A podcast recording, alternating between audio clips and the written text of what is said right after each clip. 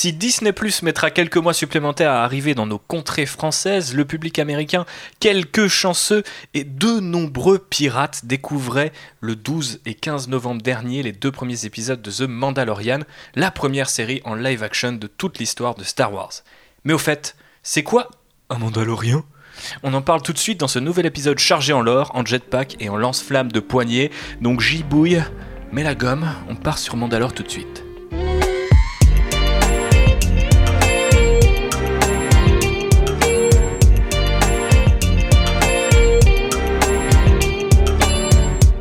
Avant qu'on se lance dans le vif du sujet, je voulais faire un petit disclaimer. hein. Une fois n'est pas coutume, j'aime beaucoup commencer mes podcasts par des disclaimers, vous le savez, mais euh, cet épisode est un peu chronologique. Il va être euh, un petit peu chargé en anecdotes, tout simplement parce qu'on va explorer la culture mandalorienne et donc chronologique euh, dans l'histoire aussi de notre monde. hein. Un peu aussi dans le monde de Star Wars, mais pour l'instant, on va rester sur comment la figure des Mandaloriens a évolué au fil des années dans notre belle planète Terre. Voilà. Est-ce que vous êtes prêts, mes chers invités, euh, à savoir Phobos? Oui, bonsoir. Est-ce que tu es prête? Je suis prête. Tu es prête à découvrir la- les origines, euh, le développement et toute l'histoire de la culture mandalorienne? Oui, j'ai hâte. Tu as hâte? Ouais. Très bien. Il y a aussi Jibouille, qui ne connaît absolument rien aux Mandaloriens, je crois, et qui même euh, les a traités de surcotés, mais c'est euh, important. non, pas les Mandaloriens, juste Boba Fett. Juste Boba Fett. Ok. Ouais. J'aime bien Django. T'aimes bien Django Ouais, T'es Team Django Team Django. Eh ben écoute, allez. ça, c'est parce que j'aime beaucoup Aquaman. Excellente référence. Et enfin, il y a euh, Lane. Alors, si le savoir est une arme, eh ben Lane est un Mandalorien et il a énormément d'armes cachées dans son armure parce que ce mec s'inflige absolument tous les romans comics, webcomics, euh, audio drama, euh, holiday specials et j'en passe pour savoir quelle est la planète natale d'Oldo ou quel est le prénom euh, du général Hux. Donc c'est une encyclopédie vivante et c'est très important d'avoir ce petit holocron qui est Adrien à bord du vaisseau aujourd'hui pour nous parler des Mandaloriens qu'il adore parce que toi tu adores les Mandaloriens. Alors, premièrement, euh, Suku Igar. Bonsoir. Et euh, oui, j'adore les Mandaloriens. Euh, je lis des Mandaloriens depuis des années, donc c'était un plaisir de venir parler Mandaloriens ce soir. Et on va doublement parler euh, Mandalorien ou même Mandoa, c'est ça la langue des Mandaloriens? C'est ça, Mando. Euh, ce soir, puisque effectivement, on va vous faire un petit rappel euh, de leur culture pour que vous puissiez un petit peu découvrir euh, comment ils ont évolué au fil des années, mais aussi éventuellement commencer à comprendre qui est le fameux Mandalorien sous le casque de Pedro Pascal. Car oui, hein, on a eu la chance, grâce à l'oncle Bobby B, de voir les épisodes en direct des États-Unis. Donc, la toute dernière partie de ce podcast sera consacrée aux deux premiers épisodes de The Mandalorian. Alors bien sûr, euh, si vous ne les avez pas vus ou que vous attendez euh, de le faire de manière légale, et c'est tout à votre honneur en attendant euh, le Disney Plus et sa sortie en France le 31 mars prochain, eh bien vous pourrez tout simplement passer directement à la conclusion ou même arrêter l'épisode et revenir dessus quelques mois plus tard. Ou vous pouvez aussi également attendre janvier, puisque là on aura vu toute la série et on fera un gros récap. Peut-être qu'Adrien sera de nouveau de la partie. En tout cas, JB et Phobos seront sans doute de la fête, ça c'est sûr. Mais de la fête, vous avez compris la référence Euh, Waouh Gros niveau de blague ce soir. Et euh, avant de parler du coup de cette série, on va quand même revenir au tout début de Star Wars avec les origines des Mandaloriens. Mais euh, vu que j'aime bien faire des introductions des introductions, des introductions, je voulais savoir quel est un peu votre rapport parce que Adrien a expliqué voilà tout de suite que ça fait longtemps hein, qu'il partage euh, sa vie avec euh, des Mandaloriens, plusieurs Mandaloriens euh, de différentes de différents horizons. Mais vous alors JB et, et, et Phobos, et notamment JB, je suis intéressé par ton avis parce que tout de suite quand on a annoncé l'épisode, t'as dit ah on va parler de personnages surcotés et finalement euh, j'ai un petit aveu à te faire, c'est que quand j'ai commencé à m'intéresser vraiment et à rentrer dans le fandom Star Wars, c'est l'un des premiers trucs euh, que j'ai vu. Cette espèce de guerre civile, une des premières guerres civiles entre fans, c'est les gens qui aiment, voire aiment un peu trop Boba Fett, versus les gens qui détestent Boba Fett et qui ne comprennent pas le mythe autour des Mandaloriens. Et euh, voilà, si tu pouvais m'en dire un peu quelques mots pour être la voix du peuple, ça me- ça Mm. m'intéresse. Alors, faut- faut- j'aime bien un petit peu les avis tranchés sur Internet. C'est pour ça que j'ai dit ça. Moi, Bo- Boba Fett, c'est pas un personnage pour lequel j'ai une grande passion, mais je comprends le- l'intérêt que les gens puissent avoir euh, pour lui. Moi, le premier Star Wars que j'ai vu, c'est le retour du Jedi. Donc pour moi, Boba Fett, euh, bah, C'est le mec qui tombe dans c'est le. le mec qui le meurt au début, quoi, tu vois. Ouais. Il donne un coup de pied dans le vide et il meurt, quoi. Mhm. J'ai- alors que il, a, il est important et il est classe dans l'Empire contre-attaque. Dans l'autre Jedi, il est un peu nul. Et toi, Phobos, alors c'est quoi ton rapport avec les Mandaloriens, s'il y en a un? Bah, c'est À aussi part que un tu peu. aimes Pedro euh, Pascal, de tout ton cœur. Je, je les trouve aussi un peu surcotés. Enfin, je ne comprends pas euh, Pff, Adrien, viens, on va Ah, faire un toute la podcast. folie qu'il y a autour de, de Boba Fett. Euh, après, ok, enfin, ouais, le design est vaguement sympa, mais, mais c'est tout quoi. Vaguement, Vaguement. sympa. Non, quand même. Attends, Même moi, j'admets, le design, il est cool. Le design du casque, après, euh, le reste de Ah, l'armure, pas... Le jetpack, Ouais. euh, le petit poncho sur le côté, euh, les petites tresses de, de Chewbacca ou de Jedi. euh, tu vois, il y a quand même. a Le blason sur l'épaule. Voilà. Mm. Et il a des étoiles dans les Ah yeux ouais, quand il en parle. c'est beau, on n'a jamais le vu. droit mais voilà. de ne pas aimer euh, le costume design. Ah non, mais on euh, essaie de- juste de te convaincre, mais effectivement, tu as le droit. Mais Et alors. après, pour revenir aussi au- Oui, dis-moi. à tous les Mandaloriens en général, vu que moi, j'ai pas vu Clone Wars ni Rebels, je, je connais très très peu la culture, notamment les personnages de Sabine et tout ça, qui apparemment sont quand même des bons personnages. Eh ben, Et on vu que va moi, j'arrive revenir, pas à passer le cap du visuel de ces deux séries-là, bah, Effectivement, c'est un peu compliqué pour euh, du coup s'intéresser à ce qui s'est passé dans le canon. Mais on va parler du canon, on va parler de l'univers Legends, mais on va même parler aussi du tout tout tout début à l'époque où euh, George Lucas écrivait ses premiers scripts pour Star Wars. On va même commencer par ça, parce qu'en fait l'apparition des Mandaloriens, on peut la ramener jusqu'au premier scénario du tout premier Star Wars où euh, en fait euh, ce qui deviendra plus tard Vador est davantage inspiré par les mercenaires des Far West parce qu'on on sait que George Lucas est pas mal influencé par le western, on en a déjà parlé dans plusieurs épisodes. Et donc, du coup, la figure qui traque euh, ce qui deviendra plus tard euh, Luke euh, et qui est censé être un peu l'antagoniste principal de, cet opus-là, c'est pas un chevalier, mais c'est effectivement un chasseur de primes, un mercenaire, un peu comme on a euh, du côté du Far West.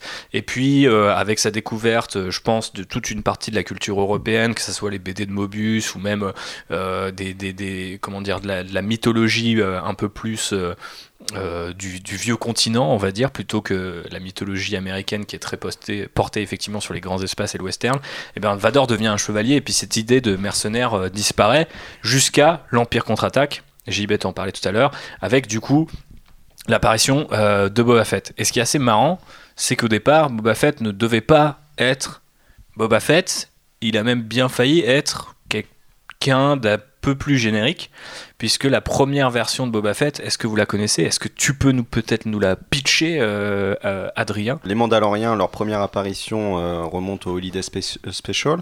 Même si j'ai su que oui, il y avait une évolution des, des, des designs de certains Stormtroopers qui ont mené au personnage de Boba Fett. Au départ, on voyait sur dessin, des, Pardon, sur certains des dessins de Ralph McQuarrie, on voyait des soldats impériaux dont, euh, dont le design rappelle beaucoup Boba Fett. Il y avait des, il y avait des différences, euh, mais on voit très bien que Boba Fett euh, est sorti de ses premiers dessins de, de Ralph McQuarrie pour des, pour des, soldats, pour des soldats impériaux. Mais comme c'est souvent le cas, euh, du coup, dans Star Wars, rien ne se perd euh, et tout se transforme jusqu'à devenir. en ce euh, moment. Surtout en ce moment, effectivement. Mais déjà, à l'époque, c'est assez marrant de se dire que du coup, l'idée qui est développée pour euh, l'Empire contre-attaque, c'est l'existence de super commandos de l'Empire. Et donc, on a un Boba Fett qui est, en gros, vous prenez le costume de Boba Fett aujourd'hui et vous le mettez tout en blanc, donc les vêtements, l'armure, les armes, tout en blanc. Et ça vous donne cette impression d'espèce de super soldat de l'Empire qui est chargé euh, par Vador. euh, de traquer euh, nos héros. Et il y a eu une armure, même un costume qui a été fait, qui a été enfilé. Vous pouvez voir ça dans les making-of de Jonathan Rinsler où on peut voir l'armure blanche portée. Je sais pas exactement en termes de chronologie, c'est toujours un petit peu flou, même quand vous avez les making-of sous les yeux, etc., de, comprendre à quel moment s'est fait le, changement. Mais au final, on a une troisième évolution après le tout premier scénario et ce Super Commando. Euh, c'est celle de passer ou de revenir plutôt en fait à un côté Far West avec une figure unique et donc euh, le nom euh, Boba Fett euh, apparaît.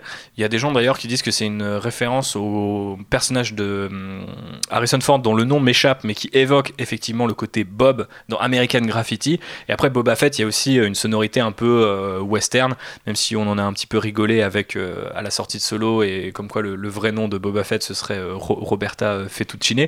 Mais Bon, bah, en c'est vrai que ça a une tendance un petit, un petit peu euh, western et une sonorité un peu euh, mec qui se balade dans le désert avec un poncho et qui te, et qui te casse la gueule.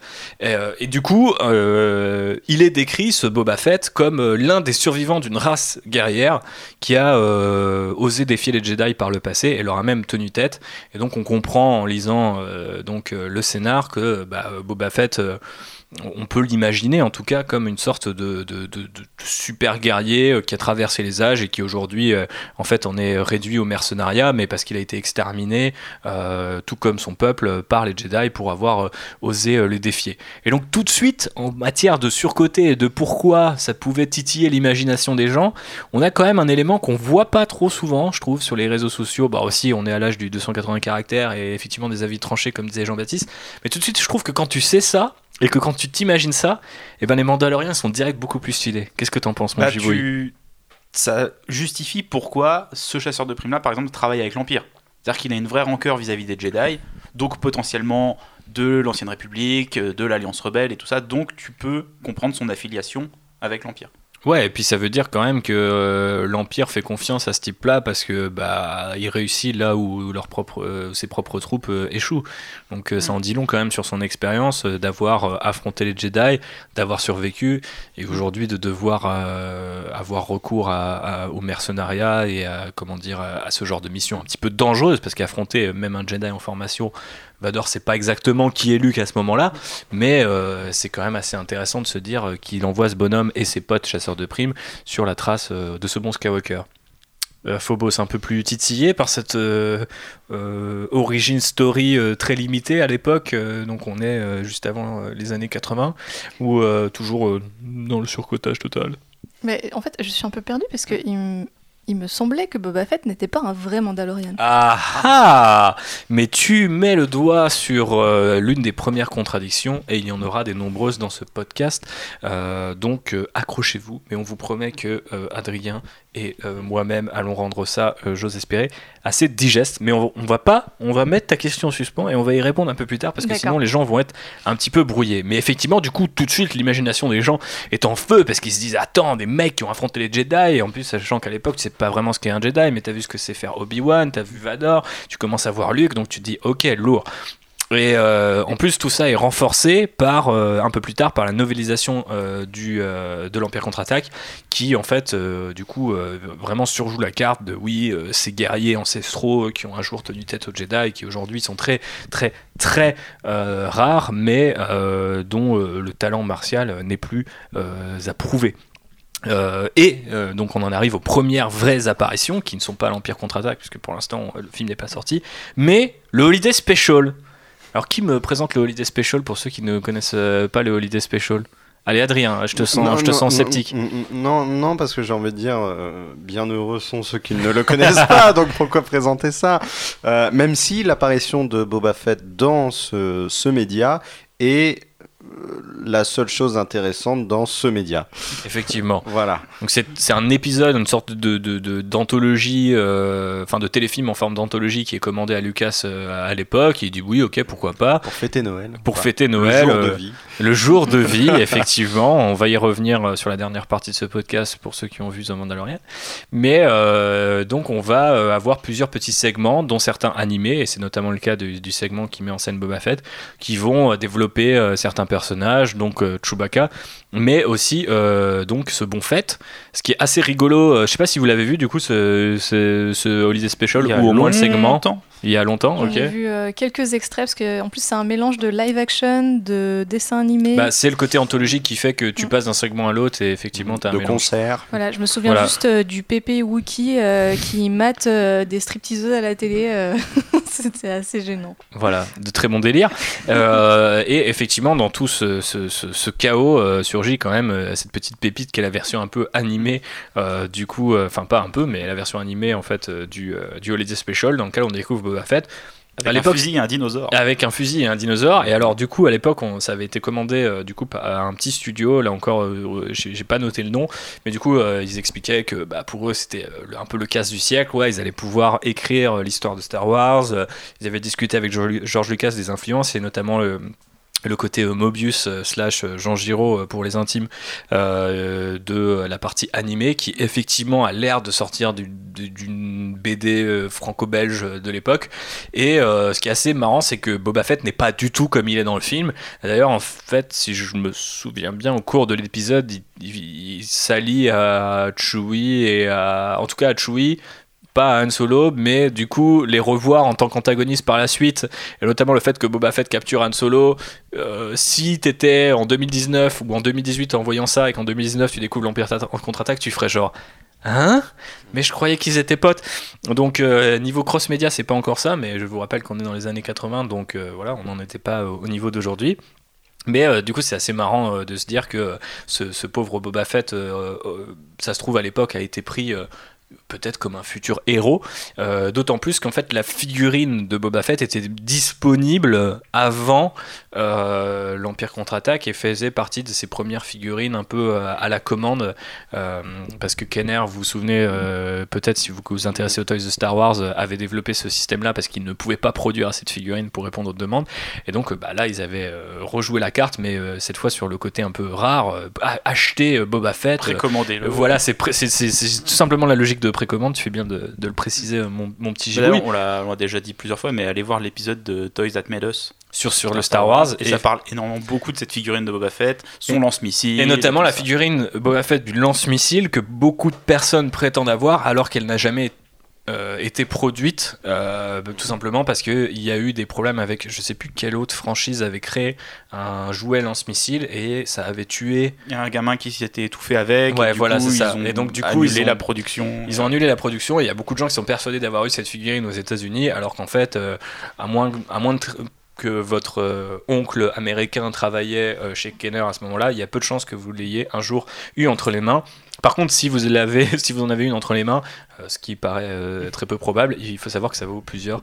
euh, Sa place est dans un musée. Exactement. Ça vaut quelques Datari, comme dirait ce bon Watteau. Donc bref, la légende de, de- de- de Boba Fett est née. Et donc il arrive enfin sur les écrans avec l'Empire contre-attaque. Attitude un peu désinvolte, western, côté mystérieux, parle pas beaucoup, petite voix un peu sous forme de. un peu déjà près, euh, presque euh, Eastwoodesque avec le côté un peu sifflement euh, dans sa voix. Et euh, tout de suite, bah, c'est un peu un hit auprès des fans. Et c'est le début d'un mythe qui va être un petit peu forgé. Qu'est-ce que tu peux nous dire euh, sur, sur, sur la réaction des gens à l'époque, sur la hype de l'époque? Bah, je peux comprendre la hype parce que euh, déjà il y a, y a- il y a son armure qui rappelle un peu celle des Stormtroopers mais qui s'en éloigne totalement par, par les couleurs.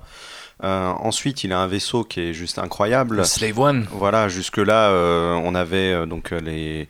En termes de, de vaisseaux de cette taille-là, le, le seul qui se rapproche, c'est le Faucon Millennium. Là, on a ce, on a, on a ce Slave One euh, qu'on voit, qu'on voit bien dans le film quand il est posé sur Bespin. Donc, euh, donc il y a un attachement tout de suite à, à son vaisseau. Et puis surtout, on voit qu'il y a une histoire derrière, que ce personnage, euh, c'est sa première apparition, mais qui sort pas de nulle part. Vador le connaît. Ils ont une histoire commune ensemble puisqu'il lui dit pas de désintégration. Euh, là-dessus, il on, on sait qu'il y a beaucoup de, de non-dits, il, y a- il y a beaucoup de passé là-dessus, et donc bah, tout de suite, ça, ça, ça titille l'intérêt. Donc, euh, Est-ce que c'est pas le parfait, si ce n'est le premier exemple en fait de la narration Star Wars qui te fait souvent ça, sort un perso comme ça du chapeau et en quelques euh, en quelques petits détails, que ce soit le dialogue ou effectivement le costume ou même un vaisseau qui bénéficie d'un peu plus d'attention que les autres. Euh, c'est tout con, mais le Slave One, c'est le seul vaisseau à, à- à bascule, je sais pas trop comment dire ça, qui se pose d'un côté mais vole de l'autre, avec une cabine qui bouge, on le verra plutôt dans l'épisode dans 2. le 2, oui. Mais euh, c'est vrai que c'est un design qui est complètement improbable et en même temps, du coup, euh, immédiatement iconique. Mm, mm. Donc, Boba Fett, du coup, pour les gens qui aiment un peu la narration Star Wars et rentrer un peu dans les détails de l'univers créé par Lucas, c'est un peu, à mon sens, le- l'exemple ultime quoi, de comment créer un perso un peu à partir de rien. Du coup, euh, j'imagine d'où la frustration de certaines personnes. c'est- un mystère en fait, c'est ça. Il faut le voir comme un mystère. Donc tout de suite, bah, on a envie d'avoir des réponses. Et euh, c'est exactement le- les mêmes effets qui arrivent sur euh, des personnages des derniers films ou même euh, le personnage de The Mandalorian dans la série. C'est, on n'en sait rien et on a envie d'en savoir plus. Mhm. On prend, on prend Snoke dans les films récents, c'est pareil. Euh, justement, les, les, les fans ont, ont râlé en disant il meurt et on sait toujours rien de lui. Bah, j'ai envie de dire, euh, l'empereur dans les films, c'est pareil. Il meurt et on savait rien de lui. Bah, Boba Fett, il meurt dans le 6 et on sait rien de lui. Donc euh, finalement, si, si, si on a un attachement, on va dire un personnage comme Snoke ou l'Empereur, on peut comprendre que peut y avoir des attachements sur un personnage comme Boba Fett. Oui, tout à fait. Oui, surtout que son existence, même. euh, on- avant, on avait l'Empire et les rebelles, donc les gentils et les méchants. Et là, on a quelque chose déjà d'un peu plus nuancé, d'un peu plus gris. C'est un méchant, mais il travaille à la prime, donc peut-être que si on lui confie une mission pour les rebelles, il l'accepterait peut-être, ou voilà. Tant que ça paye. Voilà, ça, ça vient créer de la nuance, et ça, c'est cool aussi. Ouais, ça c'est cool et effectivement, euh, je pense que euh, on peut parler de hype, mais on peut aussi parler de l'imaginaire que ça convoque. Donc, comme, comme tu disais, la- la- l'approche un peu western, ou alors euh, il y, a, il y a pas mal de gens qui font la comparaison. C'est notamment le cas de euh, nos amis australiens de, de Force Material qui expliquaient que c'est un peu si les Jedi sont, peuvent être considérés comme Superman, euh, les Mandaloriens c'est des Batman en fait. C'est des mecs qui peuvent gérer des types euh, du niveau de Superman avec la ruse, avec la technicité, avec leur talent martial et leur intelligence, euh, enfin leur- tout simplement l'intelligence militaire ou euh, La tactique. Exactement. Oui, et puis on voit tout de suite, pas dès le 5, mais dès le 6, on voit que Boba Fett, il a des gadgets, quoi. Il, il a son grappin, il a son jetpack. Je crois pas qu'on voit de lance-flamme dans le 6. Lance-flamme, il me semble que c'est euh, Django Ouais, qui l'introduit. Django. Mais voilà, on voit, on voit qu'il a des jouets et, et qu'il s'en sert, quoi. Donc euh, tout de suite, euh, tout de suite, il y a, il y a un attachement parce qu'on aimerait avoir les mêmes gadgets. Effectivement. Surtout qu'il n'est pas, euh, il a pas une- un physique ou une, euh, je sais pas, une musculature ou même euh, le fait qu'il soit sans doute humain, même si on le sait pas vraiment à l'époque. euh, il, il paraît pas, euh, on, s'identifie potentiellement à lui sous le masque en fait. S'il avait la carrure d'un alien ou qu'on verrait, je sais pas, des défenses sortir du casque, on se dirait ah ouais ok non ce mec il est balèze c'est pas moi. Là potentiellement ça peut être toi et tu peux te dire avec mon lasso je vais gérer un Jedi et c'est plutôt stylé. Donc le, le Ça marche pas trop. hein, ça, ça marche moyen, effectivement, la- l'avenir nous le dira. Mais bref, le, le- le- terreau est, paraît assez fertile. Et euh, bah, du coup, euh, euh, en toute logique, et là on passe à la deuxième partie de sur- ce podcast qui revient un peu sur la légende, le, le terme est bien choisi, des Mandaloriens. Du coup, comment tout ça va être développé et on peut imaginer qu'avec tout l'imaginaire qu'on vient de, convoquer, ça fait beaucoup d'imagination dans une seule phrase. Mais vous avez compris ce que je voulais dire, c'est que bah, forcément les premiers euh, acteurs de l'univers étendu de l'époque vont vouloir développer euh, ce qui se cache derrière ces Mandaloriens. Euh, et ça commence chez Marvel, qui est le premier éditeur de comics de Star Wars, avant de devenir, euh, avant de passer la main à Dark Horse, puis de la récupérer au rachat par Disney. Est-ce que tu as lu les comics vintage de l'époque euh, Ouais, Qu'est-ce que tu peux, Je les ai tu tous lus, je les ai tous chez moi. Qu'est-ce que tu peux nous dire de, de, de, de, de l'état qui est fait des Mandaloriens euh, à l'époque? Est-ce qu'ils sont aussi Donc- stylés que ce qu'on avait entre les lignes ou? Donc faut savoir qu'on voit euh, la planète Mandalore, leur planète d'origine, et on voit d'autres Mandaloriens avant même la sortie de l'épisode 6. Mhm. D'accord? Donc dans les comics 80-82, je sais plus la date exacte, euh, on a déjà une, une première histoire qui se passe sur Mandalore euh, avec le Mandalore de l'époque. Mhm. Euh, il dragouille un peu les IA, il y, a des- il y a des histoires un peu comme ça entre les Alors, deux. pour les gens qui ne sont pas initiés à la culture euh, mandalorienne, le Mandalore, c'est le, le, le roi en fait des Mandaloriens. C'est un titre autant qu'un nom. C'est un titre, c'est pas c'est pas une histoire de transmissible par le sang et tout, c'est vraiment euh, le plus grand guerrier en un Mhm. sens, hein, qui, est, qui est le Mandalore. Et auquel on va ajouter un suffixe au fur et à mesure des années pour les distinguer entre eux, parce Voilà. que sinon ça fait beaucoup de personnes qui portent le même nom. Et donc euh, il y, a, y a cette histoire sur Mandalore où en plus les Mandaloriens se foutent un peu de la gueule de l'Empire. Euh, donc on voit que euh, Boba Fett c'est un peu euh, une exception euh, chez eux. Euh, ce qui reviendra à ce que disait euh, Phobos tout à l'heure que Boba Fett c'est pas un vrai Mandalorien justement, même s'il va le devenir euh, dans l'univers Legend. Et donc euh, et donc il y a ces, ces premières histoires avant le, le, retour du Jedi. Et suite au film, les comics Marvel ont continué pendant une petite année, je crois. Et euh, on retrouve les Mandaloriens vraiment un peu dans une position, dans une position un peu, un peu principale, un peu, un peu maîtresse. Parce qu'il y a une nouvelle menace qui sort, hein, comme il n'y a plus l'Empire, faut, faut qu'il y ait des nouvelles menaces hein, dans, dans, dans la littérature. Et donc l'Alliance rebelle, qui est pratiquement la Nouvelle République à ce moment-là, va demander de l'aide euh, aux Mandaloriens euh, dans ce comics. Et ce qui est marrant, c'est que des années plus tard, il y, a un, y a un roman qui est sorti qui se passe juste après, et de nouveau, Leia va appeler, euh, va appeler les Mandaloriens euh, du comics. Donc, euh, on parle d'un comics euh, de 84 et on parle d'un roman de, je sais pas, euh, 2000, euh, peut-être 2005. Et donc, on a, on a, le lien qui est fait euh, entre, entre les deux euh, des décennies plus tard. Mais ça, c'est assez cool que la culture mandalorienne, et je pense c'est euh, à mettre euh, au crédit de ces personnages-là, ait réussi à charmer quand même énormément d'auteurs et à se construire euh, sous différents médias avant même que ce soit de manière organisée parce que bien entendu aujourd'hui Lucasfilm euh, s'ils ont envie de dire ok euh, les cinq prochaines années les cinq prochaines années pardon de Star Wars c'est full Mandalorien ils vont déployer toute une industrie qui leur appartient. À l'époque c'est plus d'auteur à auteur parce que Lucas a aimé ce que tu as fait sur tel bouquin il va te demander de le refaire dans tel show ou dans tel roman c'est plutôt euh, une- un gage de qualité du coup à l'époque euh, Mm. les Mandaloriens par rapport, par rapport à ça. Après, leur culture est, pardon, est pas très, pas très approfondie. C'est un peu, euh, c'est un peu un groupe de super guerriers et quand les rebelles ont besoin d'aide, bah, ils vont les Pour chercher. Et sinon, c'est pas trop développé. On sait juste euh, leur planète, il y a un Mandalore et puis ça s'arrête à peu près là, quoi. Mm. C'est ce que j'allais dire pour, les, pour des auteurs, d'avoir une société de méritocratie de la bagarre, c'est toujours utile. c'est clair. C'est exactement ça. Et du coup, quand est-ce qu'ils vont être euh, vraiment développés euh, ces Mandaloriens? Est-ce que c'est euh, dans les années 90 avec euh, la fin de la trilogie originale et euh, le début d'une ère Star Wars un peu plus euh, Enfin, j'ai envie de dire destiné aux adultes parce que les gens qui ont vu euh, le film en étant enfant ou ado euh, commencent à vouloir s'intéresser à d'autres facettes Mhm. de Star Wars. En même temps, Lucas produit plus rien, donc ils sont là. Ah ouais, euh, jeu de rôle, pas mal. euh, Est-ce qu'on pourrait pas faire des histoires un peu plus adultes du côté des comics? Et là, boum, les Mandaloriens euh, reviennent sur le, le devant de la scène. C'est- Bagarre. C'est ça, ils vont commencer vraiment à être très développés dans les années 90. Et là, ce qui est marrant, c'est qu'ils vont reprendre cette origin story de Boba Fett, mais en la transposant des millénaires plus tôt, euh, en montrant, plutôt en, évoquant euh, les guerres mandaloriennes, donc vraiment ces guerres qui ont opposé euh, les Mandaloriens aux Jedi, euh, les Mandaloriens qui avaient un peu ce, désir de, conquérir la galaxie à un moment donné. Ils vont reprendre pas mal de choses qui avaient été un peu évoquées sur les mythologies mandaloriennes, comme quoi ils chevauchaient des bêtes gigantesques, et que quand ces bêtes ont commencé à disparaître, bah, ils sont mis à chevaucher des, des, hum, des genres de, de vaisseaux, mais sous forme de bêtes, un peu, pour, euh, pour garder cette tradition du, du chevauchage. Et, euh, et donc oui, c'est dans ces comics, euh, en français, ça doit s'appeler La légende des Jedi. euh, Ouais, je- ça. je Tales, of the Jedi. voilà, ça Ouais. doit être ça en anglais. Euh, que qu'on commence vraiment à beaucoup les voir, même si les guerres mandaloriennes ne seront pas présentes dedans. Pour en savoir plus sur les guerres en question, il faudra attendre le jeu vidéo Night of the Old Republic, qui se passe après, mais qui va beaucoup les mentionner, avec notamment le Mandalore de l'époque qui est dans le jeu vidéo.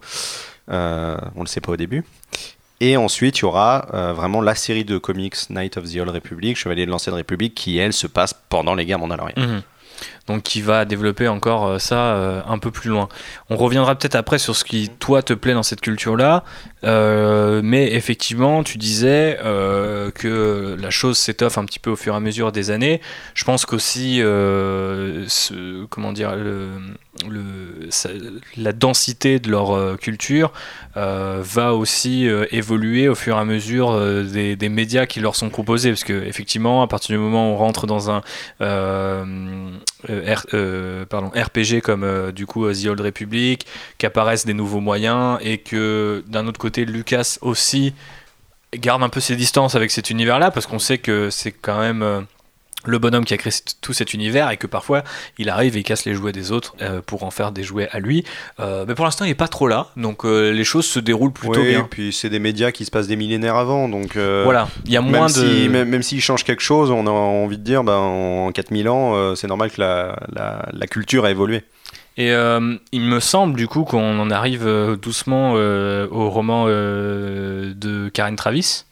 Est-ce que tu Euh. peux nous la présenter elle et son travail euh, sur la culture mandalorienne? Parce que c'est je pas forcément réfléchis- évident. Je réfléchis juste si le, les romans de Karen Travis sont, à mon avis, ils sont sortis après le jeu Bounty Hunter. Ouais. Et donc après la BD qui doit s'appeler La balade de Django Fett en français. Alors en anglais. Très là, western. Voilà. Non, non, non. On Non voit- mais dans le titre en tout cas. Ouais, dans, dans le titre, ouais. Moi j'ai pensé à la balade des Dalton. Ouais. Et c'est et c'est dans ce comics-là qu'on va découvrir euh, si Django Fett est un Mandalorien, Mhm. et si oui, comment il est rattaché un peu au Mandalorien, et comment il a pu être, on va dire pendant un temps, le Mandalore. Ok. Voilà. Et donc c'est ce comics-là qui va légitimer le côté Mandalorien de Boba Fett, même si Boba Fett, à cette époque, n'en est pas un.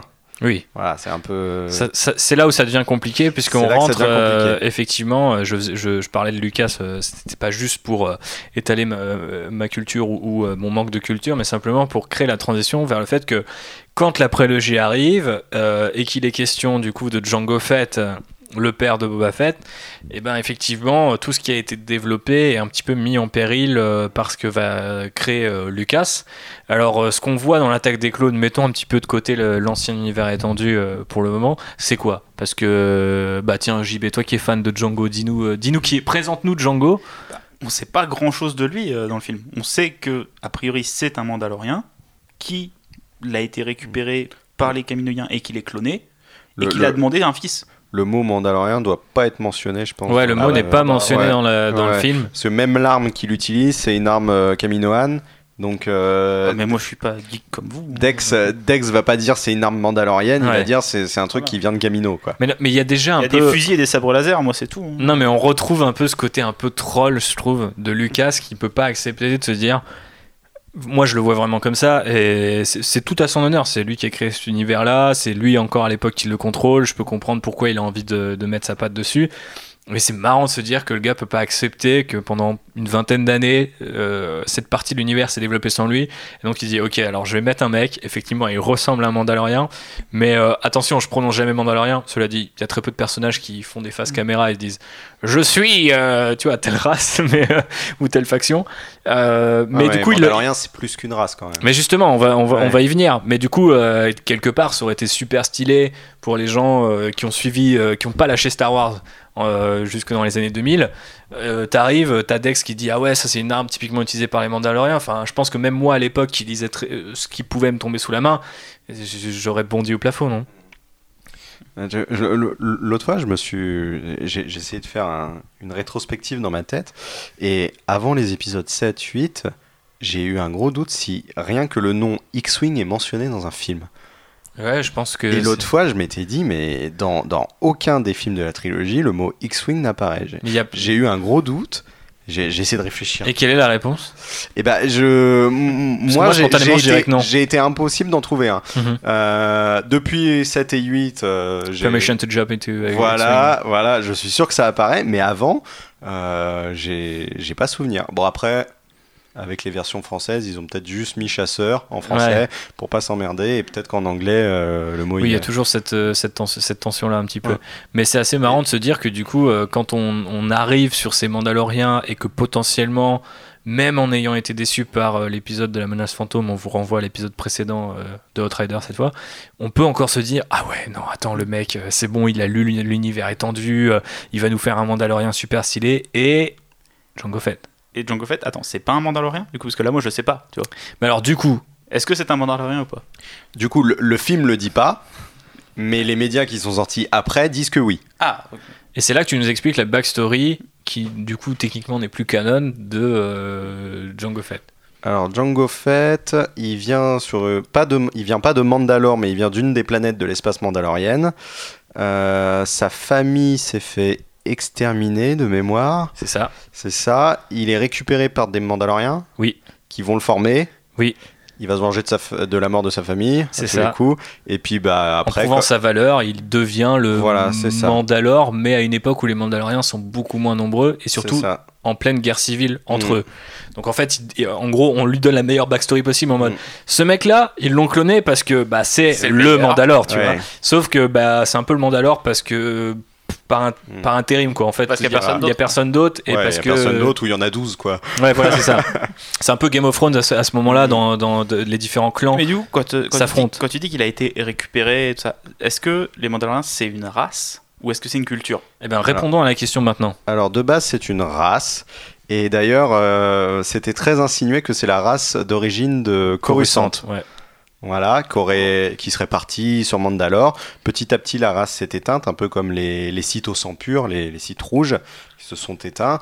Et en fait, Mandalorien, c'est vraiment une culture. Et donc, si, si tu embrasses la culture, tu es de facto un Mandalorien. Mais dans l'ancien univers étendu, c'est vraiment développé avec un certain nombre de Mandalores, donc euh, le titre, Mm. notamment euh, Mandalore, c'est l'indomptable en, en français, je sais pas comment on dit. Oui, Euh, il y a Indomi- l'indomptable, immortel, euh, il y en a plein. Et donc euh, il y en a un qui du coup dit à un moment dans un, dans un comics que j'ai relu dans Tales of the Jedi qui dit, il me semble que c'était dans Tales of the Jedi, qui dit on peut pas nous, on peut pas euh, depuis qu'on est une culture, on pourra jamais nous exterminer parce qu'en en fait Ouais. personne ne sait qui, est sous le masque et chacun de nous qui euh, du coup s'est élevé à ce rang-là est un Mandalorien. Donc en fait c'est tout le monde et à la fois personne et donc Mm. du coup euh, c'est une culture qui est aussi assimilante. C'est assez marrant aussi de se dire que plus tard Karen Travis quand elle développe la langue il y a même Citadella qui se retrouve dans la, dans la langue de, de- des Mandaloriens, donc le Mandoa, qui, Ad.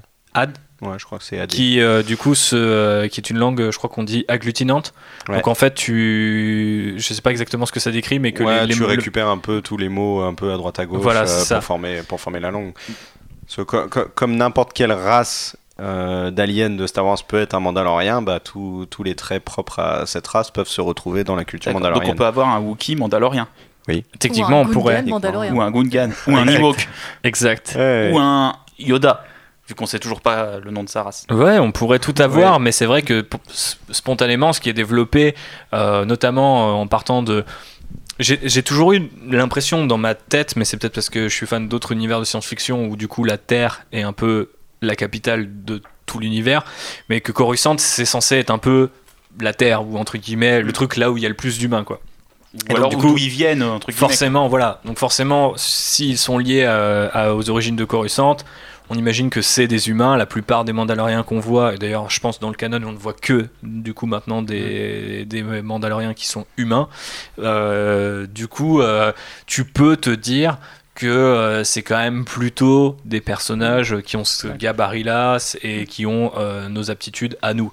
Parce que tu vois, moi, dans mon esprit, dans mon imaginaire, c'était des, on va dire, gabarits d'humains, mais avec euh, peut-être des capacités physiques un peu plus élevées, en fait. Ah bah, peut-être, sans doute ça, euh, je suis pas forcément rentré dans les détails de la biologie euh, du coup des, des, des Mandaloriens, mais c'est fort possible. Les Surtout après- Mandaloriens d'origine, on sait vaguement la tête qu'ils avaient, mais on sait- on n'en sait pas plus. quoi. Mais ils ont moins l'air humain que euh. Boba Fett et Jango Ouais. Fett, ça c'est Ouais. sûr.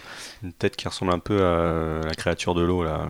Comment ça s'appelle le film de Del Toro Ah, euh, Shape of Shape of Water. Water. Voilà. Effectivement, il y a un côté un peu plus euh, alien et qui disparaît. Je crois que, attends, je crois que j'ai noté comment on les appelait à la base cette euh, faction-là. Mais du coup, il me semble que dans l'ancien univers étendu, enfin c'est pas il me semble, on va voir petit à petit que cette faction-là va absorber d'autres humains jusqu'à ce que elle-même, enfin cette race-là disparaît, mais la faction mandalorienne euh, se poursuit euh, sans eux. Man- c'est là où ça Mandalore devient un secteur de la galaxie, donc toutes les planètes dedans, on, on peut dire qu'elles ont composé de Mandaloriens.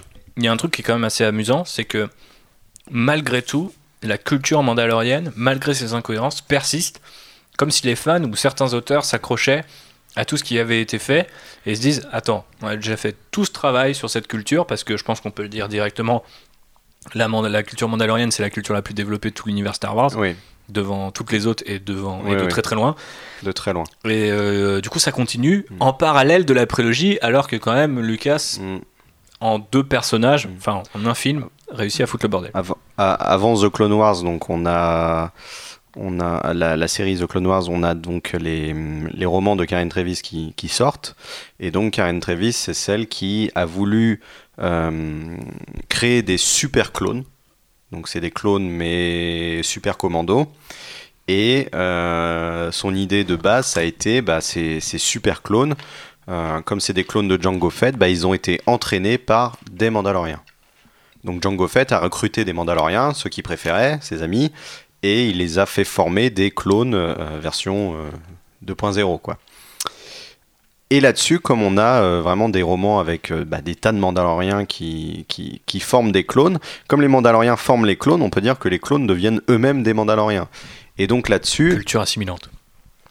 Et donc là-dessus, euh, elle va devoir créer bah, pour ses romans euh, bah, toute la culture de, cette, euh, de ce peuple, parce que parce que on a ces, ces, ces- Mandaloriens qui enseignent cette culture aux clones. Donc elle a eu ce, besoin de créer cette culture, ce besoin de créer cette langue. Donc la langue mandalorienne est assez développée. hein. Il existe des glossaires, des lexiques hein, de, de- de cette langue, dont on retrouve un grand nombre de mots dans les, dans les romans. Et après, il y a eu carrément un, un- un- un jeu vidéo qui est sorti, euh, République Commando, où euh, Lourd, lourd, lourd, République Commando. Grande dans époque. lequel on retrouve donc ces, ces super soldats clones. Et euh, carrément dans le jeu, la bande son du jeu, c'est des chants mandaloriens. Donc ils ont été enregistrés des chants en langue mandalorienne pour faire la bande son du jeu vidéo. Et moi, ce que je trouve fascinant, c'est que du coup, à l'époque, euh, on le disait, les Mandaloriens, 2005, je crois, le jeu. du coup, euh, sont développés à la fois dans les romans République Commando et dans le. Parce que je crois que le nom des romans c'était République Commando aussi à la base. Le nom des- de la série de romans, c'est République Ouais, Commando, ça, de oui, la qui série de devient ensuite Empire, euh, Empire Commando. Ok. Et donc, euh, du coup, les- ces clones-là chantent des chants mandaloriens qui sont inspirés du coup de- d'à l'époque, parce que si tu remontes tout à l'ancien univers étendu et au début du début pour les Mandaloriens, quand c'est encore des aliens, ils combattent une autre faction qui est issue de Coruscant. Et ce qui fait qu'ils partent sur Mandalore, c'est qu'ils, il me semble, ils perdent leur première, euh, Ouais. première guerre. Et donc ils développent en fait une haine envers cette faction-là. Et en fait, tout ce qu'ils chantent, c'est issu, c'est un peu, bah voilà, aujourd'hui on chante la Marseillaise euh, contre les rois. Les mecs continuent de chanter contre les gens de Coruscant. Et donc t'as des clones qui sont mandatés par Coruscant pour défendre la République qui ont des Ouais. chants anti-Coruscant. Et donc du coup il y a une espèce de d'ironie ou de foreshadowing sur le fait que Mm. bah effectivement ces mecs-là qui sont super balèzes, entraînés par des Mandaloriens, vont être utilisés euh, contre la République euh, à terme via Palpatine et un peu l'histoire en fait dans les, si on voulait résumer l'univers euh, dans l'histoire des Mandaloriens dans l'ancien univers étendu, c'est que souvent ils sont pas mal manipulés par des sites qui sont très contents d'avoir une armée de mecs spécialisés dans la bagarre, comme, Ouais. dit, euh, Ouais. comme dit JB. Et donc, euh, du coup, Et eux, ils se- tout ce qu'ils trouvent à faire, c'est de se méfier au plus haut point des Jedi, alors que finalement, c'est pas ceux dont à part la couleur de la lame, bon, il Ouais. n'y a pas grand chose qui les, qui les différencie. Et euh, effectivement, la, la culture va vachement s'enrichir. Et moi, c'est- ce que, ce que je trouve assez fascinant, donc, du coup, c'est que les Mandaloriens, c'est le seul exemple qu'on a, à mon sens, dans Star Wars. Bien sûr que des gens vont me retrouver un, vieux euh, JDR où on va te dire que la race de Grido et Grido et, et- et les 17 personnes qui viennent avant lui sont surdéveloppées. Mais c'est le- le- l'espèce de seul exemple qu'on a où on peut plonger dedans et limite si tu veux ne t'intéresser qu'à ça dans l'univers et je pense à un autre truc on en parle souvent mais JB et moi notre amour pour Warhammer 40 000 t'as des factions extraterrestres qui ont tellement d'histoire que si t'es intéressé que par les Eldar qui sont les, les elfes futuristes de cet univers eh ben tu ne peux t'intéresser qu'à ça tellement il y a du contenu autour de ça quitte à ce que ça soit contradictoire par moment. Mais quelque part comme disait Phobos tu peux toujours justifier quand c'est contradictoire en disant bah ouais mais c'était il y a des milliers d'années donc forcément il y a des trucs qui matchent pas. Et du coup c'est super intéressant de se dire notamment que les Mandaloriens, moi c'est pour ça que je me suis perdu dans mes recherches en faisant cet épisode. Par exemple, ils vénèrent, on c'est un peuple assez guerrier, donc ils vénèrent euh, du coup euh, à la base des dieux qui sont des dieux guerriers. Et puis à un moment, ils ont une espèce de guerre civile religieuse entre eux parce qu'ils sont pas d'accord sur comment on doit les vénérer. Donc il y a des mecs qui disent bah c'est des dieux, donc on les vénère comme des dieux, on a des temples, on prie et tout. Et t'as des mecs qui disent bah non, en fait c'est des dieux qui n'aiment faire que la guerre. Donc le seul moyen de les vénérer, c'est de continuer de faire la guerre. Et si vous vous arrêtez pour prier ou construire des temples, en gros, Vous les honorez pas correctement. vous voilà, il faut les honorer par l'acte. Et en fait, tu as tout un truc qui se développe. Les- les- il me semble que la mythologie, parce que forcément c'est très inspiré euh, des mythologies aussi gréco-romaines, on reparlera dans, de, quand on parlera de la série Mandalorian, mais le, le casque lui-même fait vachement penser aux hoplites grecs. C'est toi qui me faisais euh, la réflexion, Phobos, quand on parlait de la série. Et euh, il y, a, un côté très aussi euh, spartiate euh, ou mythologie ou histoire gréco-romaine dans le sens où ils ont un dieu, il me semble qu'ils ont un dieu, j'ai perdu le nom, mais qui est un dieu comme Janus, donc il y a deux facettes. Et les deux facettes, c'est pas il y en a une qui te tente et il y en a une qui est sympa. C'est en gros, il y en a une qui te dit tu t'arrêtes et il y en a une qui te dit tu continues. Et en fait, le pire truc pour un Mandalorien, c'est de stagner. C'est pour ça que leur empire, entre guillemets, en fait, leur histoire n'est fait que de guerre et de conflits, parce que les mecs considèrent que si à un moment tu dis non, non, 12 planètes, franchement, c'est tranquille, on s'arrête là. Les mecs vont te dire non, non, mais en fait, dans notre culture, s'arrêter, c'est pas possible. Donc, quelque part, c'est un peu une plaie, mais en même temps, ils ont un code de l'honneur qui fait qu'ils sont quand même super. Ils Enfin, n'ont- c'est pas ils des vrais méchants. Ils n'ont pas de mot pour, euh, le, pour le mot paix. Le mot paix n'existe pas dans le dictionnaire mandalorien. Ouah, trop edgy. trop edgy à Voilà. fond. Mais euh, non, mais du coup, c'est super intéressant, même quand tu le rapproches à l'univers qui est aujourd'hui canon, à travers les clones. euh, Il y a quand même pas mal de trucs canon qui ont survécu, notamment bah, le République Commando a- euh, apparaît quand même dans Clone Wars, euh, le Clone Wars de Filoni. Ouais. Euh, donc, du coup, cette idée-là euh, survit à droite à gauche. Et quand tu y penses, tu te dis, c'est quand même super intéressant qu'une autre culture ait mis comme ça sa griffe sur euh, des guerriers un peu, entre guillemets un peu sans âme que sont les clones. Et euh, ça je trouve que la série de Filoni le, le développe euh, le développe super bien. Après il y a euh, toute cette idée du, du- comme tu disais du chevauchage avec le fait qu'ils ont besoin d'une monture. Je veux dire c'est tellement inspiré de la mythologie que ce qui chevauche ça s'appelle les mythosaures quoi enfin je veux dire euh, il y a un moment euh, les mecs c'était pas ont pas été chercher très loin mais euh, C'est le, le- le blason qu'a Boba Fett sur son ça, épaule, le c'est fameux crâne, crâne. du mythosaure mhm. qu'on a vu dans la série Mandalorian. Et donc, toute, toute, cette, toute- toute cette idée, en fait, de, au final, les Mandaloriens, ils ne vivent que pour survivre. Et que, euh, tout ce enfin, ils n'ont pas vraiment de moralité, ils ont un sens, un sens de l'honneur un peu douteux, mais euh, tout ce qui leur fait peur, c'est de stagner. Tout ça, quand même, survit à droite à gauche, jusqu'à ce que euh, Lucas Filoni. vient Filoni euh, nous remette une petite couche de. Euh, Ouais. euh, comment dire de, bah, de canon sur tout ça, euh, histoire de rendre la chose encore un peu plus confuse. Alors, est-ce que tu peux nous Ça- présenter du coup euh, été- cette facette-là? Ça a été une grosse affaire. Ça doit être 2009. La série a commencé en 2008, je Oui, crois. ouais. The Clone Wars, c'est dans la saison 2, donc je dirais 2009. Je, vais, je, vais, je vais parler un peu perso. Euh, À l'époque, j'étais très fan de Star Wars avec mon meilleur ami. Vraiment, on suivait tout Star Wars, toutes les productions, les livres, les, les comics, etc. Et suite à qu'il va s'engueuler avec son pote. non, non, non, non, non, même pas. Et suite à cette affaire, euh, il a lâché euh, la littérature Star Wars. euh, à cause de The Clone Wars, parce que pour lui c'était c'était un affront, parce que pour lui Karen Travis, c- celle qui écrivait ses, ses romans sur les Mandaloriens, c'était c'était sa déesse. Et donc, Mais il Ouais. faut quand même savoir que après son travail, elle s'est fait.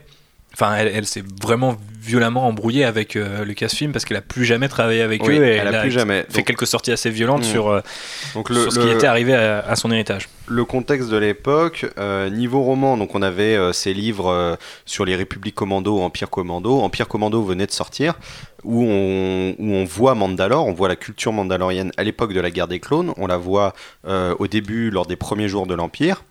Et elle avait sorti aussi, elle était, elle était euh, une, des, une des autrices du, de la série euh, Legacy of the Force, euh, l'héritage de la Force. Donc des romans qui se passaient euh, 40 ans après, après l'épisode 6, où on retrouvait les Mandaloriens en pole position et où on retrouvait certains de ces personnages des romans République Commando. Euh, donc vraiment, elle avait fait... Donc elle euh, a fait une Filoni avant, avant Filoni, quoi. elle avait fait- exactement. Elle avait fait la culture mandalorienne, euh, période euh, République, Mhm. période Empire et période euh, Nouvelle République, Alliance Post- Galactique. Voilà. Donc vraiment, elle avait, elle avait fait l'histoire de Mandalore sur ses, sur ses 50 ans, quoi.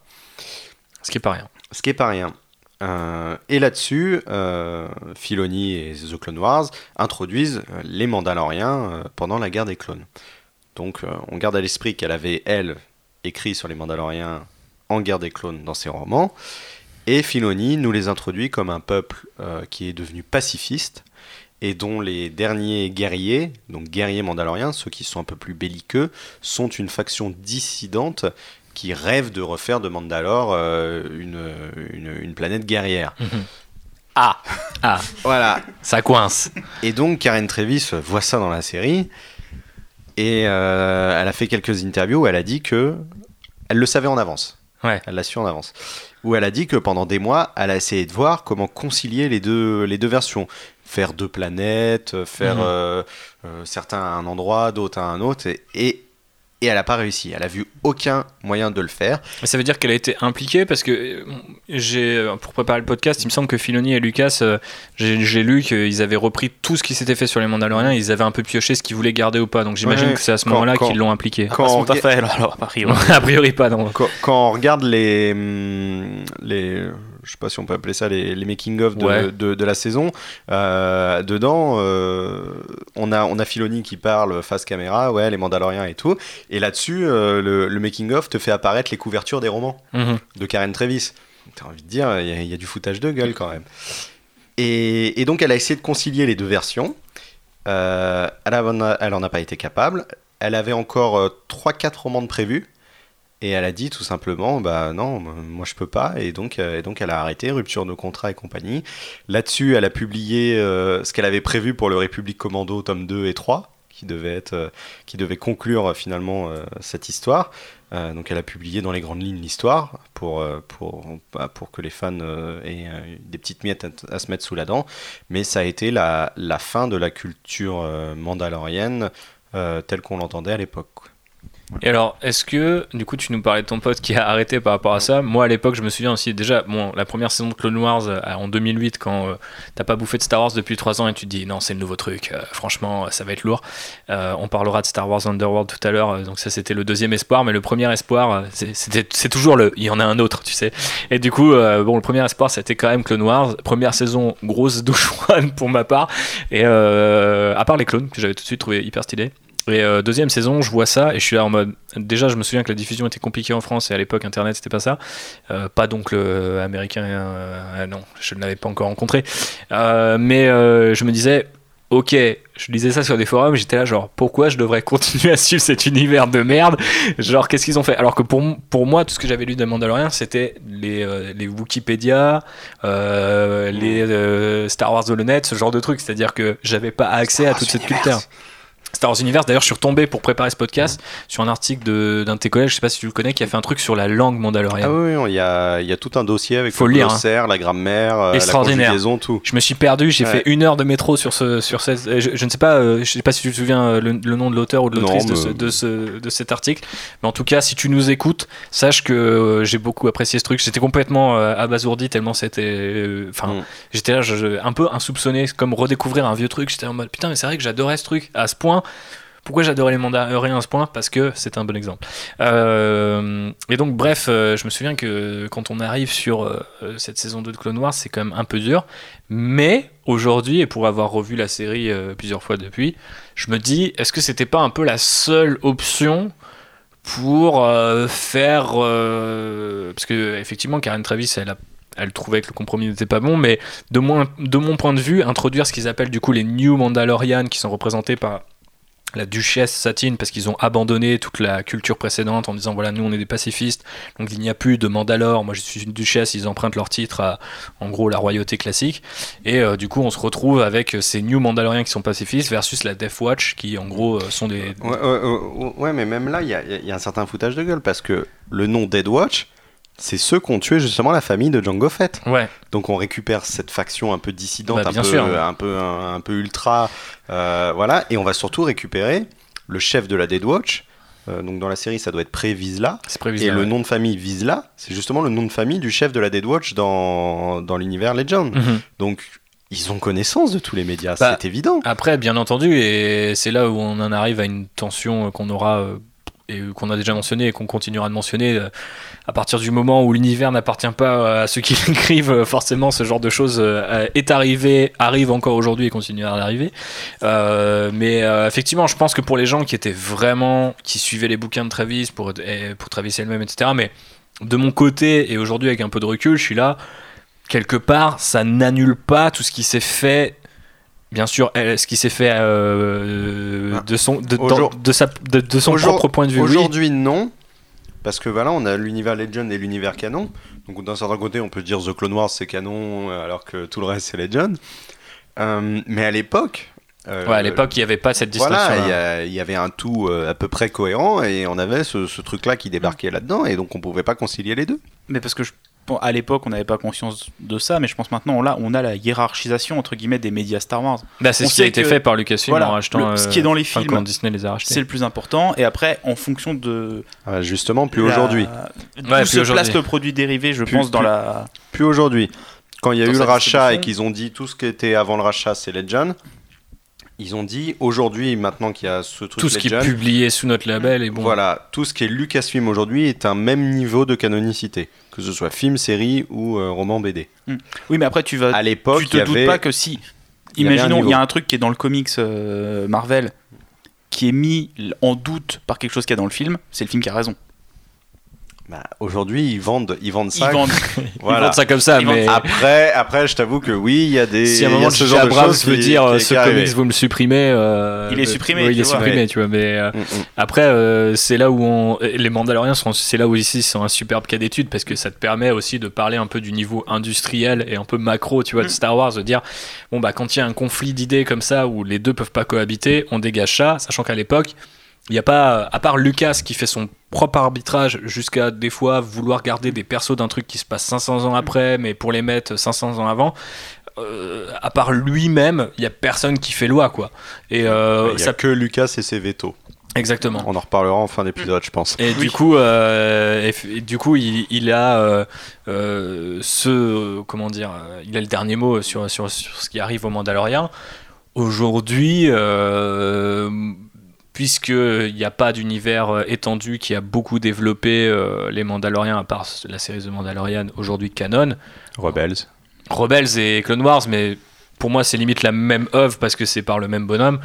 Euh, ça t'empêche pas, à part les bouquins de Travis, de considérer que euh, tout ce côté belliqueux, il a existé, euh, cette culture-là existe, elle est riche, etc. Après, c'est sûr que c'est hyper simplifié dans Clone Wars parce que c'est, bah, il y a des terroristes qui veulent euh, faire une société belliqueuse et il y a des pacifistes qui sont gentils. Euh, mais même Clone Wars, au final, tourne assez vite en rond avec ça et va introduire un peu de nuance. Ouais, il y y y a presque un mea culpa à la fin de Clone Wars parce Ouais, à que fond. Parce que les, les Mandaloriens redeviennent euh, ce qu'on savait d'eux avant quoi. Ils redeviennent un peuple guerrier où euh, il y a cette faction euh, dissidente la Dead Watch qui va se retrouver à affronter d'autres Mandaloriens guerriers qui qui veulent se venger quoi. Donc donc donc il y a pratiquement un mea culpa de la série. Les Mandaloriens redeviennent un peuple un peuple guerrier et quand on les revoit dans Rebels bah il n'y a plus aucune idée de, de pacifisme. Mhm. Non, c'est clair.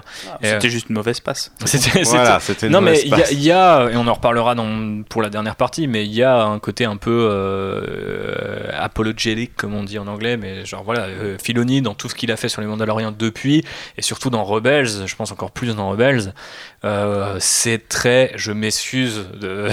tu vois, genre, ça sonne beaucoup comme ça.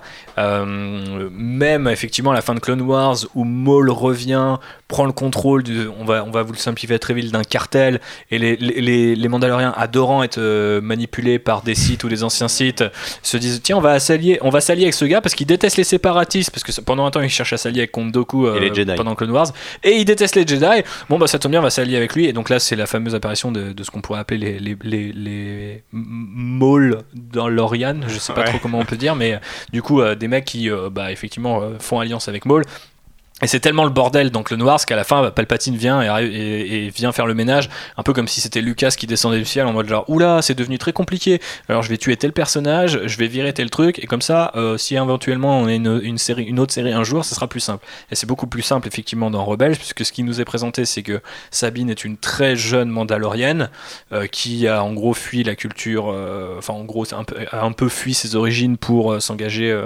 Dans la, dans la rébellion, un peu à sa manière. Et par contre, ce qu'on voit de Mandalore, c'est que eh ben il y a un régent euh, Mandalore euh, impérial qui vient du clan. euh, c'est quoi C'est Gar Saxon, je crois son C'est nom. ça. Donc le clan Saxon règne sur Mandalorian, mais sur Mandalore, mais de la part de l'Empire, et fournit, on boucle la boucle, euh, des, Des super, super commandos, commandos, qui ouais. sont des, euh, bah, des, des Boba Fett, mais en blanc. Et euh, à l'Empire, c'est l'épisode de, de l'introduction de la saison 3 euh, de Rebels. C'est dans la saison 3 et l'intrigue prend fin au début de la saison 4. Et euh, avec du coup une nouvelle, nouvelle, nouvelle guerre civile entre plusieurs Mm. Mandaloriens, entre eux. Et là, c'est trop marrant parce que encore une fois, on revient à, à- à ce qui s'est fait avant en disant ah bah c'est les clans qui luttent pour euh, le retour à la tradition plutôt que l'absorption par l'Empire. Donc euh, tout ça pour conclure la page sur la légende très complexe des Mandaloriens. Est-ce que après l'avoir un petit peu écouté Rebelle, c'est plus de la légende mandalorienne. oui, c'est plus The la Clone légende. Wars non plus d'ailleurs. C'est officiel, mais je parlais Oui. de légende au sens, euh, oui, ce, ce terme Ouais. est à la fois bien trouvé, mais aussi Ouais. très complexe. On va dire le mythe, hein, Le Mandalorian. mythe. jusqu'à ce qu'on ait un deuxième univers étendu pas canon qu'on appellera Star Wars Myth.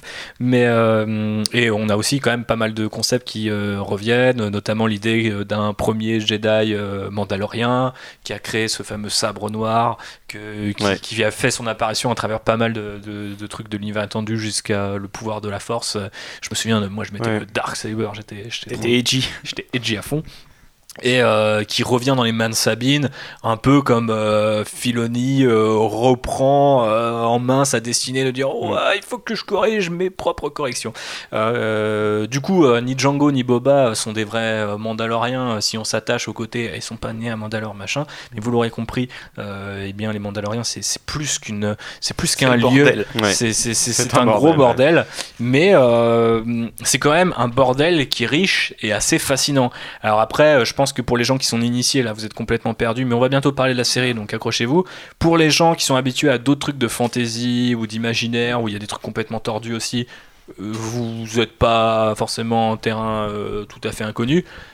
Mais j'avais envie de poser à, notre- à la question euh, à nos deux invités qui sont en train de perdre la boule, Phobos et, et JB. Qu'est-ce que vous en pensez maintenant que vous connaissez tout ça? Est-ce que vous auriez envie d'en voir plus? Euh, Est-ce que vous voudriez que Lucasfilm en fasse sens Euh, Dis-nous tout, euh, Phobos. Est-ce que tu as aimé Sabine? Parce que par exemple, tu as regardé Rebels avec moi, donc il y a quand même pas mal de choses que tu connais de cette époque-là. Je, ouais, j'avais bien aimé le, le perso de Sabine et c'est vrai que les épisodes où elle revenait chez elle, ça permettait de m'apprendre un petit peu plus sur la culture mandalorienne et surtout, je pense que c'était bienvenu parce que euh, on n'avait pas forcément vu beaucoup de persos féminins euh, mandaloriens. Alors il y avait euh, Satine. euh, qui, C'était une pacifiste, voilà, qui était euh, du Après, il y avait Bo-Katan quand même dans qui est sa Clone sœur. Wars. Ouais, Oui, c'est la sœur de Satine, ouais. ouais, ouais, et qui revient dans Rebels. exact. Et parce que c'est elle qui récupère le sabre noir. C'est ça. D'abord le refuse Rebels, et puis ouais. le récupère à la fin de. Ouais. ouais. Et on la reverra dans la saison 7 de The Clone Wars qui arrive l'année prochaine. Lourd, lourd, lourd. Et qui se passe notamment sur Mandalore. Ah bah oui. Parce que voilà, euh, Filoni, peu importe la timeline, il trouve un moyen de, de mettre des visières hantées. Et euh, après, moi, c'est pas, enfin, c'est pas une culture comme ça qui m'attire beaucoup. Culture euh, guerrière comme ça, un peu musclée, un peu, un ouais, peu ça- couillue, ça ne te parle Ça pas me parle pas des masses, Ouais. euh, je t'avoue.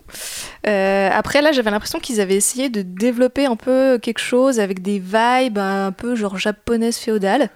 Ouais, Euh, alors la culture mandalorienne, c'est un pot pourri quand même de tout ce qui est censé être un peu stylé dans l'univers geek. C'est-à-dire, Ouais, C'est moitié dire, tu samouraï, peux, prendre, euh. tu peux prendre chaque clan et chaque clan aura un, Ouais. peu, euh, un peu une vibe différente. il y a du, à la base, il y a quand même, c'est quand même vachement porté sur le western et le samouraï. Euh, donc euh, avec le chasseur de primes, mais quand même le code d'honneur samouraï, euh, l'armure, etc. Enfin le, le culte de l'armure. Ils font pas trop les chasseurs de primes de western. Et puis euh, par la suite, euh, notamment dans l'ancien univers étendu et même dans Clone Wars, j'ai l'impression qu'il y a vachement de culture euh, slave, enfin ou euh, plutôt scandinave, viking, euh, ce Oui, genre de ça, choses. fait, ça fait viking ou spartiate vraiment. En- Voilà. En Legend, c'est les deux inspirations. Donc euh, c'est c'est- c'est un mélange très, très éclectique. Et bah, enfin, en tout cas, c'est- cette vibe un peu samouraï, euh, ça me parlait un petit peu plus. Je trouvais que c'est, c'est- ça apportait peut-être un petit peu de. Bah, Il y a une logique de clan par exemple.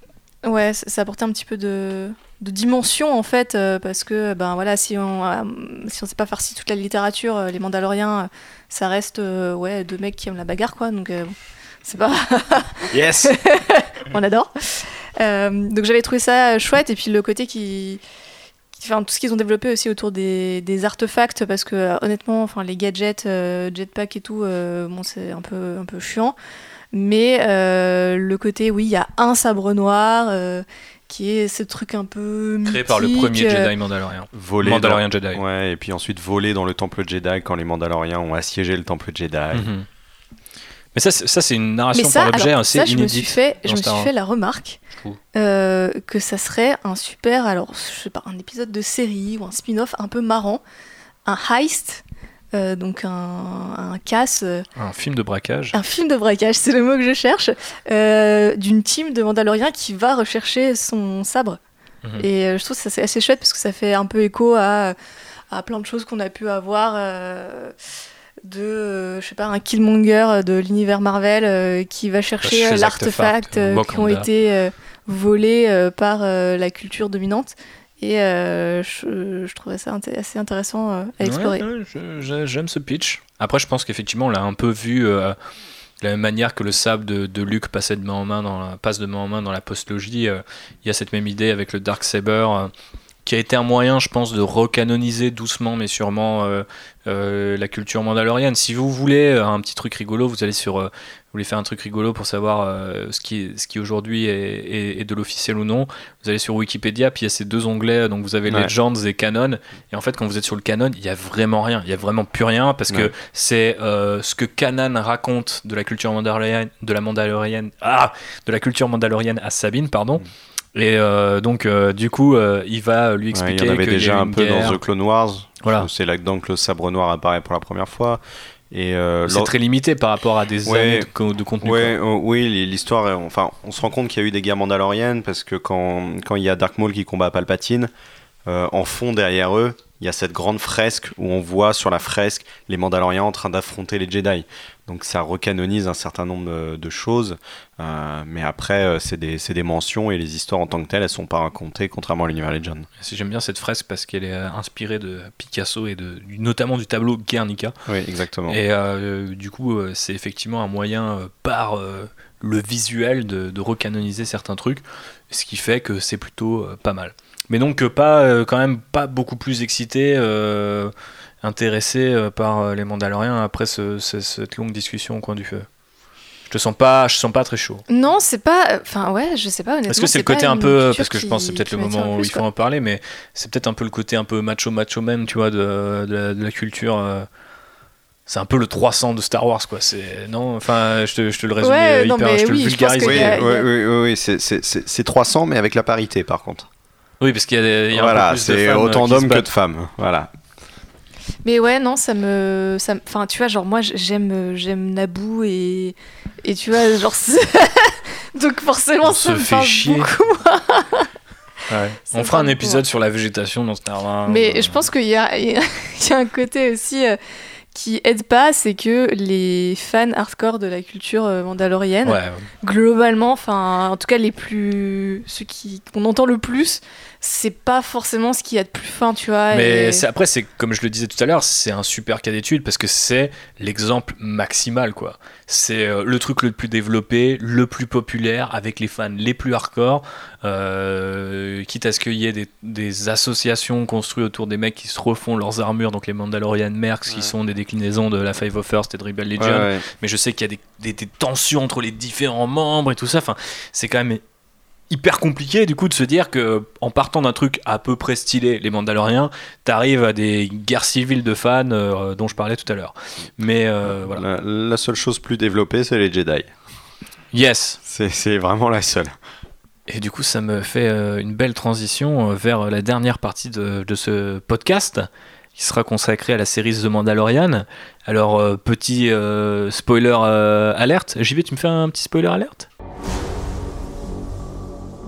Said you were coming.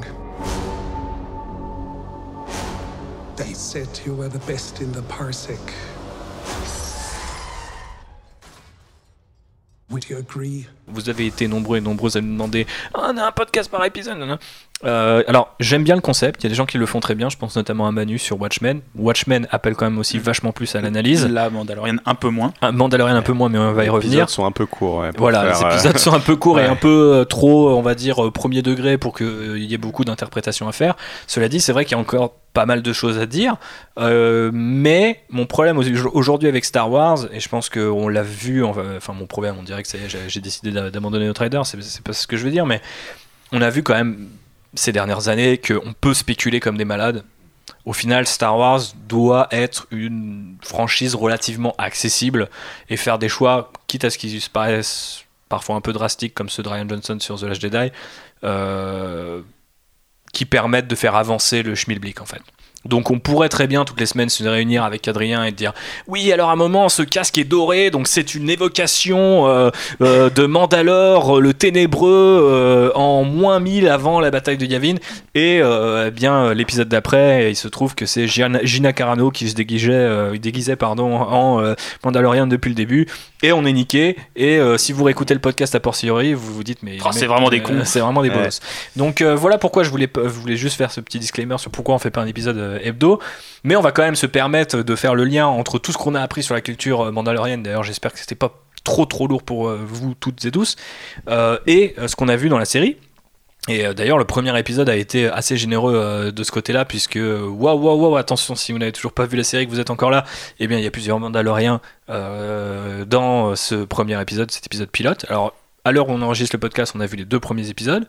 Euh, on sait que la série, c'est la première série en live action de Star Wars après euh, l'échec du très long développement de la série Star Wars Underworld dont je parlais tout à l'heure, qui aurait dû être une série anthologie qui, qui aurait exploré euh, le monde un peu criminel de Star Wars notamment. Mais pas que, hein. il y a eu des rumeurs de scénarios sur notamment développement du personnage de, de Sheev Palpatine, etc., etc. Mais donc c'est quand même un petit événement euh, historique en soi, et d'autant plus historique qu'il y a aussi la- l'aspect technique qui se rajoute à ça avec la plateforme de streaming de Disney, Disney ⁇ qui nous offre un, voire deux épisodes euh, par semaine, comme ça, voilà, 40 minutes de contenu euh, quasi filmique sur Star Wars, c'est gratos. Et qu'est-ce qu'on en a pensé de ces deux premiers épisodes Très rapidement et très simplement, avant qu'on rentre dans les détails, JB, qu'en as-tu pensé? Moi, j'ai vraiment bien aimé. Euh, j'ai trouvé ça très intéressant que ça soit une petite histoire entre guillemets. C'est-à-dire que ça révolutionne rien dans l'univers de Star Wars, en tout cas pour l'instant. Ça redistribue aucune carte, ça redéfinit rien, c'est juste la vie d'un personnage, d'un chasseur de primes qui galère un petit peu. Et j'ai trouvé ça vraiment super bien, et euh, on en reparlera, je pense, un peu plus en détail, mais une mention spéciale pour la BO, qui est, je trouve, incroyable. De Ludwig, euh, Ludwig. C'est ça comme ça qu'on prononce Je ne sais pas. Dites-nous en commentaire si vous le savez. Adrien, qu'en as-tu pensé? Ah, moi, je suis vraiment conquis. Et euh, c'est très paradoxal parce que la série fait exactement ce que je, ce que je reproche aux romans et aux comics de faire. Enfin, certains romans et certains comics de faire. Je vois tout à fait de quoi tu veux parler, je crois. Voilà. Mais là, comme c'est une série, euh, comme c'est quelque chose en live, bah, ça me dérange pas parce que c'est quelque chose que les formats live Star Wars n'ont jamais fait. Mhm. Euh, donc moi, euh, ce qui, ce qui, ce qui, ce que, ce qui me dérange d'habitude dans les romans et les comics, c'est que ça raconte rien. C'est que c'est plus qu'anecdotique. Mhm. Là, on a une série plus qu'anecdotique, mais les films ne l'ont jamais fait. Mhm. Donc Ils sont jamais permis euh, cette voilà, liberté-là. c'est ça. Et donc là, euh, eh ben, ça me va tout à fait. Et je suis vraiment très conquis par, euh, en tout cas, les deux premiers épisodes de cette série. Ok, mais on reviendra sur cet aspect anecdotique, j'ai très envie d'en parler. Euh, Phobos. Bah, je vais être original, mais moi j'aime bien aussi. Waouh, je vais Euh. devoir me faire l'avocat du diable, je vous, pré- vous préviens tout de suite, vous trois et nos auditeurs, parce qu'ils vont se dire, mais ce mec est complètement euh, bipolaire, il a dit qu'il avait bien aimé sur Twitter. Je pense que je vais devoir un petit peu vous challenger, comme on dit dans le milieu de Ah la mais startup. J'ai aussi euh, quelques remarques. Ah oui, c'est très bien. Mais non, globalement, j'aime beaucoup. Et effectivement, je rejoins Line, j'aime bien le côté un peu anecdotique et, et quotidien. D'ailleurs, je pense qu'ils peuvent encore pousser ça un, un cran plus loin. Mais c'est très. Enfin, moi, je, je trouve ça très Je sais plaisant. pas s'il faut, mais oui, c'est- ils, ils peuvent, ça c'est sûr. Alors, on a vu des toilettes, mais on n'a pas vu quelqu'un se servir des toilettes Ouais, encore. c'est vrai. C'est c'est Non, exactement par ce à exemple, quoi on, je on les a pas vus manger. J'aime- J'aimerais bien avoir une, une scène où on les voit manger. Moi, je veux voir une vapo-douche. Ah, Pas, pas une douche comme dans Solo, une vapo-douche. Une vraie vape aux douches à Mais, l'ancienne. mais tu veux voir Pedro Pascal dans une vape aux douches. Bah, tant qu'à faire. Juste avec le casque, tu sais, genre à poil, mais avec le casque. Je n'enlève jamais mon casque. Ok. Euh, très bien, très bien. Alors, euh, bon, a priori autour de la table plutôt conquis, moi aussi. Mais alors justement, je voulais revenir un petit peu sur ce côté anecdotique parce que j'ai été euh, surpris de manière assez positive de découvrir que la série, en tout cas pour ces deux premiers épisodes, euh, avait un, un- un ton assez, euh, on va dire, euh, bon enfant, euh, le rythme est assez lent, ça prend son temps, on n'essaye pas, comme tu disais JB, de révolutionner ni la narration de Star Wars ni son univers. Pourquoi pas? Il y a beaucoup de gens qui Encore ont... que. euh, encore que. On y reviendra, mais du coup, il y a beaucoup de gens qui ont dit euh, ce que je pense Lane euh, disait un petit peu entre les lignes, que euh, on a l'impression de voir une version live de ce qu'on pouvait avoir peut-être le temps d'un épisode de Rebels ou d'un truc animé ou euh, de, du temps de l'ancien univers étendu ou même des comics actuels qui parfois sont voilà 24 pages de de quotidien et vide ou de vide intersidéral effectivement. Bon là on n'est pas dans le vide intersidéral parce qu'il y a effectivement le, le côté bah, la, la prod est quand même assez pas dégueu on parle d'une dizaine de millions de, de dollars par Et épisode puis, c'est pas les mêmes médias, je veux dire, toi. voilà bien sûr On, fait des, des plans, on va dire, un peu western, avec des grandes étendues sauvages, des trucs comme ça. En série, en film, c'est cool. Si c'est juste un dessin d'un caillou, en Ouais. BD, t'es là, ah, t'as double Ouais. page, mon gars, tu te fous Ouais, de ma gueule. Ouais, encore que. Ça dépend qui la dessine, mais Oui, c'est sûr que si c'est Salvador Larocca, ça pose problème. Encore Non, que, il pourrait être capable bon, de, bon, de décalquer un petit Photoshop. C'est bon, c'est bon, ça fait, ça fait presque deux ans qu'il est plus là, c'est bon. Ah non, mais moi je lis Ouais, Doctor Doom euh, dessiné par euh, Salvador Larocca, donc euh, je suis content de pas lire du Marvel, que Star Wars. j'ai le droit. Bref, du coup, c'est vrai que je trouve ça assez chouette. Euh, J'aime le fait qu'une production de, cette échelle, une production Star Wars, un produit Star Wars de cette échelle, puisse se dire je n'ai pas besoin d'être euh, un truc en huit parties euh, complètement épique où tout le monde euh, euh, se déglingue, euh, tout est gritty et tout. Ce qui est complètement ce que la série pour moi m'avait vendu jusque-là. C'est-à-dire pour moi tous les trailers c'était en mode ça va être sombre, euh, macho macho mando, euh, voilà là ça se tire dessus, ça se plante des couteaux dans le dos. Au final c'est quand même un peu mignon. Beaucoup de gens euh, ont dit sur Twitter, euh, j'ai vu un peu euh, dans, dans ma timeline en mode il est mignon euh, ce petit fan film de John Favreau quoi. Et c'est vrai qu'il y a quand même un effet, donc moi je trouve ça quand même assez intéressant. J'ai quand même envie que ça embraye au bout d'un moment et j'espère que ça se fera dans cette saison et pas juste en fin de, tu sais, en fin de série en disant allez À l'année à prochaine. l'année prochaine bande de conos. Euh, Abonnez-vous. mais c'est ça, abonnez-vous. Mais euh, bah, nous, on Ah, n'a pas si- vraiment si, le choix. Mais... Si, si c'était Filoni qui l'avait qui l'avait fait, euh, Logiquement, ça, ça aurait été comme ça. comme ça. Et je pense que l'influence de Filoni, alors c'est lui qui a réalisé le premier épisode, donc forcément se fait ressentir, mais même au-delà du premier épisode, et ils ont fait toute la promo d'ailleurs ensemble, et ça a plutôt, même si John Favreau a officiellement un casquette de showrunner et de producteur, euh, techniquement c'est un truc à quatre mains quoi. Euh, mais euh, moi j'ai un peu envie de, me faire l'avocat du diable et de dire, est-ce que c'est pas un petit peu du coup un raté de ce point de vue-là euh, de faire une série de, de, cet acabit pour vendre à la fois la plateforme Disney ⁇ mais aussi l'entrée de Star Wars dans une ère télévisée? On sait qu'on va avoir Cassian Andor, on sait qu'on va avoir Obi-Wan et qu'on aura les deux sans doute avant le prochain film Star Wars si on met de côté Star Wars 9 qui sort bientôt. Et moi je trouve que pour l'instant, même si j'apprécie ce que je vois, si je force un peu le trait et que je suis dans un mauvais jour, je peux me dire euh, les gars, quand même, je sais pas si vous avez regardé la télé ces derniers temps, mais il y a quand même des standards beaucoup plus élevés que ça. Alors là, très clairement, c'est pas un échec, c'est-à-dire qu'ils font le choix de faire ça, c'est pas juste une erreur. Mais c'est vrai que moi, je m'attendais quand même vachement à ce qu'on ait une narration de personnage à personnage, qu'on passe de planète en planète, euh, qu'il y ait des enjeux très forts, euh, que ce soit assez sombre. Pour l'instant, moi, ce que je vois, c'est, euh, mettons les pieds dans le plat, une version un petit peu soft de, de d'une histoire hyper classique de western, du fameux mec qui est engagé pour tuer quelqu'un et qui tombe amoureux de ce quelqu'un. Donc là, Mm. c'est pas euh, c'est pas une chérie ou un chéri, mais c'est un, un petit truc mignon. Et euh, est-ce que c'est assez pour me dire euh, waouh, Star Wars euh, featuring la télé, c'est lourd? Vous voyez ce que je veux dire? Bah, c'est un produit pour la télé, tu vois. Moi, je trouve que. c'est- Ah, mais la télé je- aujourd'hui, c'est pas ça. Ouais, mais est-ce que tu as envie que ton épisode de Mandalorian, ça soit comme un épisode de Game of Thrones Ouais. ou comme un épisode de Watchmen et que ça déclenche tout ce que déclenche ces séries-là maintenant, avec des milliards de questionnements, Ouais. des milliards de discussions et d'interrogations sur le propos, Bah non, mais je peux comprendre sur- que des gens aimeraient faire ça. plutôt qu'avoir une série Star Wars qui est quali dans, sur un- une petite échelle, parce que là c'est juste un personnage. Mm. Le titre c'est The Mandalorian, c'est pas, euh, c'est pas Star, c'est pas The War, Star Wars The- Underworld. Voilà, vois, Ouais. c'est juste le personnage du Mandalorian. Et je trouve que en se concentrant juste sur un personnage, ça permet d'avoir sur une petite échelle un truc vraiment cool. Ok. Vraiment Le- cool alors. Le, le- le- le problème, c'est que tu dis que aujourd'hui la télé, c'est pas ça. Oui, mais les films Star Wars, c'est ça. Mais donc- est-ce que la et donc- et- et donc- série télé doit être un film Star Wars en 8 parties Ce que j'ai vu aussi Bah justement, moi c'est ce que je dis, c'est que non, justement, une série télé Star Wars, ça doit pas être un film Star Wars. Et ce que tu décris là, c'est un film Star Wars? Donc autant, comme ils ont la chance d'avoir une plateforme là, de faire quelque chose de différent des films. Et puis maintenant qu'on sait que, euh, que, que c'est dit officiellement que les 9 films c'est qu'une seule et même histoire, j'ai envie de dire, là, euh, les 9 films Star Wars, les 9 films numérotés, c'est une série. Mhm. Et donc ça, ce que tu décris, ça a déjà été fait. Donc autant profiter pour faire quelque chose de totalement inédit dans l'univers Star Wars et de faire quelque chose de très visuel, euh, où on voit des tas de décors, euh, avec une bande son incroyable qui accompagne le tout euh, sur, ces, sur ces grands panoramas, et de proposer une narration, une narration radicalement différente que ce qu'on a l'habitude dans, dans les films.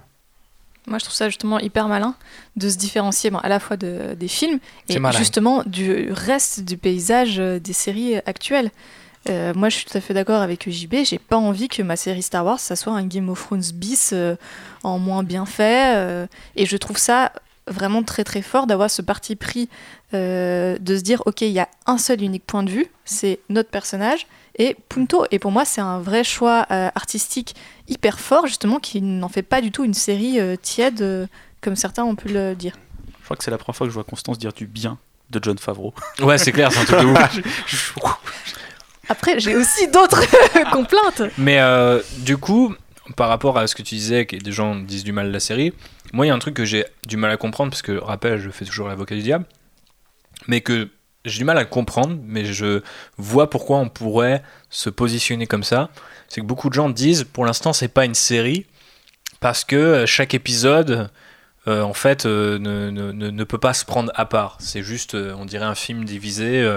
moi, je suis pas d'accord avec ça, parce que... c'est- quoi cette connerie? Bah, J'ai- envie de dire, tu peux dire ça d'une série qui a, qui a 10-15 ans, qui était remplie de fillers et que tu avais juste le premier de la saison, celui du milieu et le dernier qui, a- qui faisait avancer l'histoire.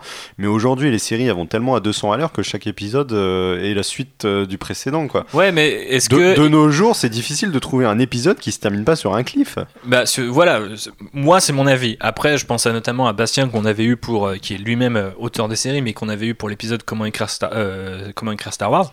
L'épisode, l'épisode d'Outrider, faut que j'arrête d'utiliser ce terme. L'opus euh, sur l'écriture de Star Wars. Et euh, il, me, il me disait, moi mon problème c'est que je termine l'épisode et genre je sais toujours pas de quoi ça parle, je sais pas, enfin j'ai vu ce qui s'est passé. Et, Est-ce que t'as passé un bon moment à la fin? Bah ouais, mais donc, voilà, je sais pas, je, ne suis pas à sa place, mais euh, laisse-moi finir l'argument, c'est de se dire, du coup, effectivement, euh, si t'attends de la série que ce soit euh, un ensemble, euh, on va dire, un peu multifacette, euh, bah, si on prend par exemple le, le Watchmen euh, de, de Damon Lindelof, ça fonctionne à plein de niveaux, méta, théorie, etc. Bon, ça, on peut peut-être enlever parce qu'on n'a pas forcément besoin de Star Wars. Mais c'est aussi la suite de l'épisode euh, précédent, l'amorce du suivant, et en même temps, il se passe quelque chose, souvent l'introduction d'un personnage, l'apparition d'un nouveau point de vue, qui te donne à manger dans l'épisode. Pour l'instant, ce qu'on voit dans les deux premiers épisodes de Mandalorian, c'est son point de vue, c'est celui-là. Ce sera toujours celui-là.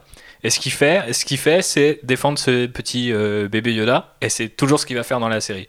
Donc je peux comprendre que du coup, partant d'un pitch apparemment aussi simple, passer autant de temps avec uniquement ces deux personnages peut paraître un peu léger euh, de ce point de vue. par rapport aux standards de série entre guillemets pour adultes actuels. Faut pas oublier que ça reste une série sur Disney+, donc qui vise un public familial.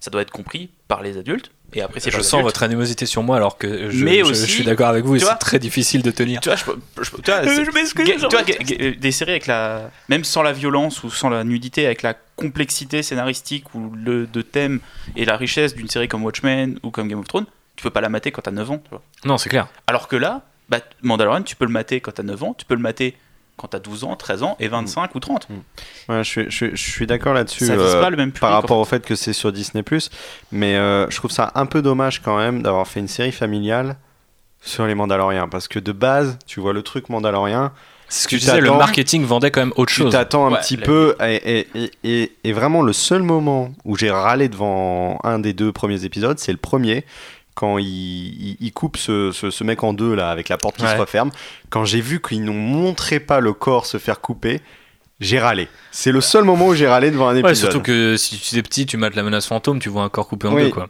Voilà. Et, et donc ça, c'est vraiment, si je dois faire un petit reproche, c'est là-dessus, c'est de, c'est de pas oser en faire quelque chose d'un petit peu plus violent quand surtout qu'il y a une des bandes annonces qui nous avait vendu un truc on va dire un peu plus brutal Ouais.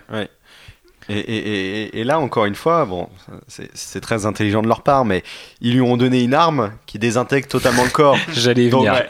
donc, donc oui, tu vois pas le sang, mais en même temps, Vador, Vador l'avait dit à Boba Fett, pas de désintégration. Ouais. Donc ça fait partie des Mandaloriens. Là, ils ont été très smart, je trouve. Ouais, bah, ils sont souvent très habiles là-dessus et je pense qu'il faut le reconnaître qu'on soit fan ou non de ce que fait Disney, c'est que ils arrivent à te mettre l'arme euh, du Holiday Special, euh, la bestiole du Holiday Special, la référence qui va bien au Life Day, euh, c'est à la fois euh, une fourchette, euh, un taser euh, et un fusil euh, qui fonctionne du coup avec des vraies munitions contrairement à un blaster. Alors du coup pourquoi ils les gâchent sur des pauvres Jawa C'est la question. Mais c'était tellement gratos que c'était. Moi, c'est marrant parce que j'ai toujours kiffé les Jawa, mais je sais que c'est des, c'est des putains de rats, tu vois. Genre, Ah ouais, mais- c'est les, les Skaven de cet univers. Ils sont détestables, tu vois. Genre, tu, tu gardes ton, ta moto jet, 30 secondes plus tard, t'as 4 mecs dessus qui sont- qui te la désossent et c'est insupportable. Et en plus, après, les mecs, ils vont me dire que tu parles pas bien leur langue et tout. C'est vraiment des petits merdeux, tu vois. Mais Ah, je coup- les ai kiffés, moi. Et Mais bon, l'idée à la con quand on parle souvent du, du caméra café chez les Jawa, mais là, mais je voulais, j'étais là. Mais En même temps, c'est un peu- on, on- on en est très proche. Hein, honnêtement. T'imagines le lendemain de l'épisode, ils sont là, oh putain, machin, il est mort. Scène post-générique. Voilà. qui est-ce qui s'occupe du courrier maintenant? Mais alors, du coup, je, Il était bon cet œuf. Souka. Mais euh, du coup, euh, je voulais revenir justement, tu, tu fais un peu la transition et on se marre tous, sur euh, est-ce que ça vous a pas surpris, en bien ou en mal, du coup, ce, ce, ce, ce- changement de ton assez brutal entre la, la promo et le fait que la série est assez. Moi, j'ai trouvé assez drôle en fait. Même le premier épisode, j'étais là, j'étais assez surpris. Alors, le Mandalorien lui-même est pas hyper hyper drôle quoique on reviendra sur la performance de Pascal et j'ai un peu l'impression que parfois il le joue un peu en mode le gars justement il joue le gars qui surjoue. C'est-à-dire euh, je suis un Mandalorien je suis hyper balèze tu peux pas m'avoir. Ouais, alors qu'en fait le gars se fait tirer dessus euh, quatre fois euh, dans le premier épisode euh, et je me souviens que quand on parlait il y a très longtemps de The Mandalorian, j'avais dit en fait ce serait un truc single caméra où t'apprendras que les Mandaloriens sont hyper surcotés. Et il y, a, il y a quand même un petit peu de ça là-dedans, c'est-à-dire on joue quand même avec le mythe, mais d'un autre côté on est quand même dans un western où c'est un vilain un peu euh, likable on dirait donc faut pas qu'il soit tout à fait méchant donc il va avoir ses petits moments de, de faiblesse ou de joue avec vulnérabilité le mythe et le côté un peu goofy. ouais Mais euh, première scène, il déboîte tous les mecs dans le bar, quoi. ouais c'est sûr et du coup Donc, euh, ça, ça arrive, ça assoit le personnage, quand même. Ouais, c'est vrai. Et euh, mais alors du coup, qu'est-ce que vous avez pensé un peu de cet épisode 2 ré- réalisé par Rick euh, Famuyiwa, qui je pense est bien mieux réalisé que l'épisode de Filoni qui manquait quand même de, de patates? Après, c'est sa transition en live action, mais Il l'a réalisé comme un épisode de Rebels. Ouais, effectivement. mais euh, non, mais il y avait un truc, c'est qu'il y a quand même pas mal d'action dans ce premier épisode par rapport au deuxième. Et j'ai l'impression que la scène euh, du deuxième où il cartouche deux pauvres Jawa, ça avait plus de punch que toutes les scènes d'action, notamment avec la Gatling du premier épisode, ce qui est quand même un peu surprenant. Mais euh, pour moi, ce que j'ai trouvé assez habile dans le deuxième épisode, c'est justement sa gestion de l'humour par rapport à ce côté Star Wars du quotidien, euh, comme disait euh, Phobos, qu'on avait déjà vu euh, et évoqué dans notre euh, podcast sur Star Wars Resistance, épisode 17, si je dis pas de bêtises. Et, euh, et donc, du coup, on parlait de ça, et c'est vrai que là, ça le convoque d'une autre manière. Et euh, je trouve ça assez habile, en fait, d'avoir fait un truc qui reste drôle et euh, familial. Même s'il y a un côté, euh, tu sais, euh, j'ai l'impression parfois que la trilogie originale, quand je la revois aujourd'hui en tant qu'adulte, il y a quand même un humour noir qui est bah, parfois peut-être involontaire, mais notamment le fait que les Jawa lui jetaient des pierres et qu'il pouvait mourir, tu vois, à cause de ça, et qu'à la fin il se fait dégommer puisque les mecs le tasent et l'encerclent à douce, tu vois. Je trouve ça hyper drôle en fait, tu vois. Genre, je me souviens, j'avais un sourire de ouf et je regardais Constance et j'étais à meilleur épisode, tu vois. Et après, quand t'as le Mandalorien qui est dans le Sandcrawler et qui est obligé du coup de se, de, courber pour tenir dans le cockpit, j'étais là aussi. C'est tellement surréaliste, tu vois, genre euh, que les mecs se soient dit ouais on écrit dans le script oh, il y a un Mandalorien qui monte dans le Sandcrawler mais attends les Jawa ils font 30 cm mais c'est pas grave ils se courbent tu vois. Et tu te dis genre personne n'aurait osé il y a quelques années se dire ah, le Mandalorien non non il fait pas ça. Le Mandalorien il, il se tient tu vois droit sur le Il Sandcrawler tu vois. dessus, et et il y a un côté son fusil posé comme ça. ouais voilà. Mais il y a un côté du coup sacré mais pas trop que je trouve assez drôle dans la série. Je sais pas si vous l'avez ressenti comme ça. L'épisode 2, je me suis marré tout du long. Moi, euh, le coup du berceau, ça m'a tué.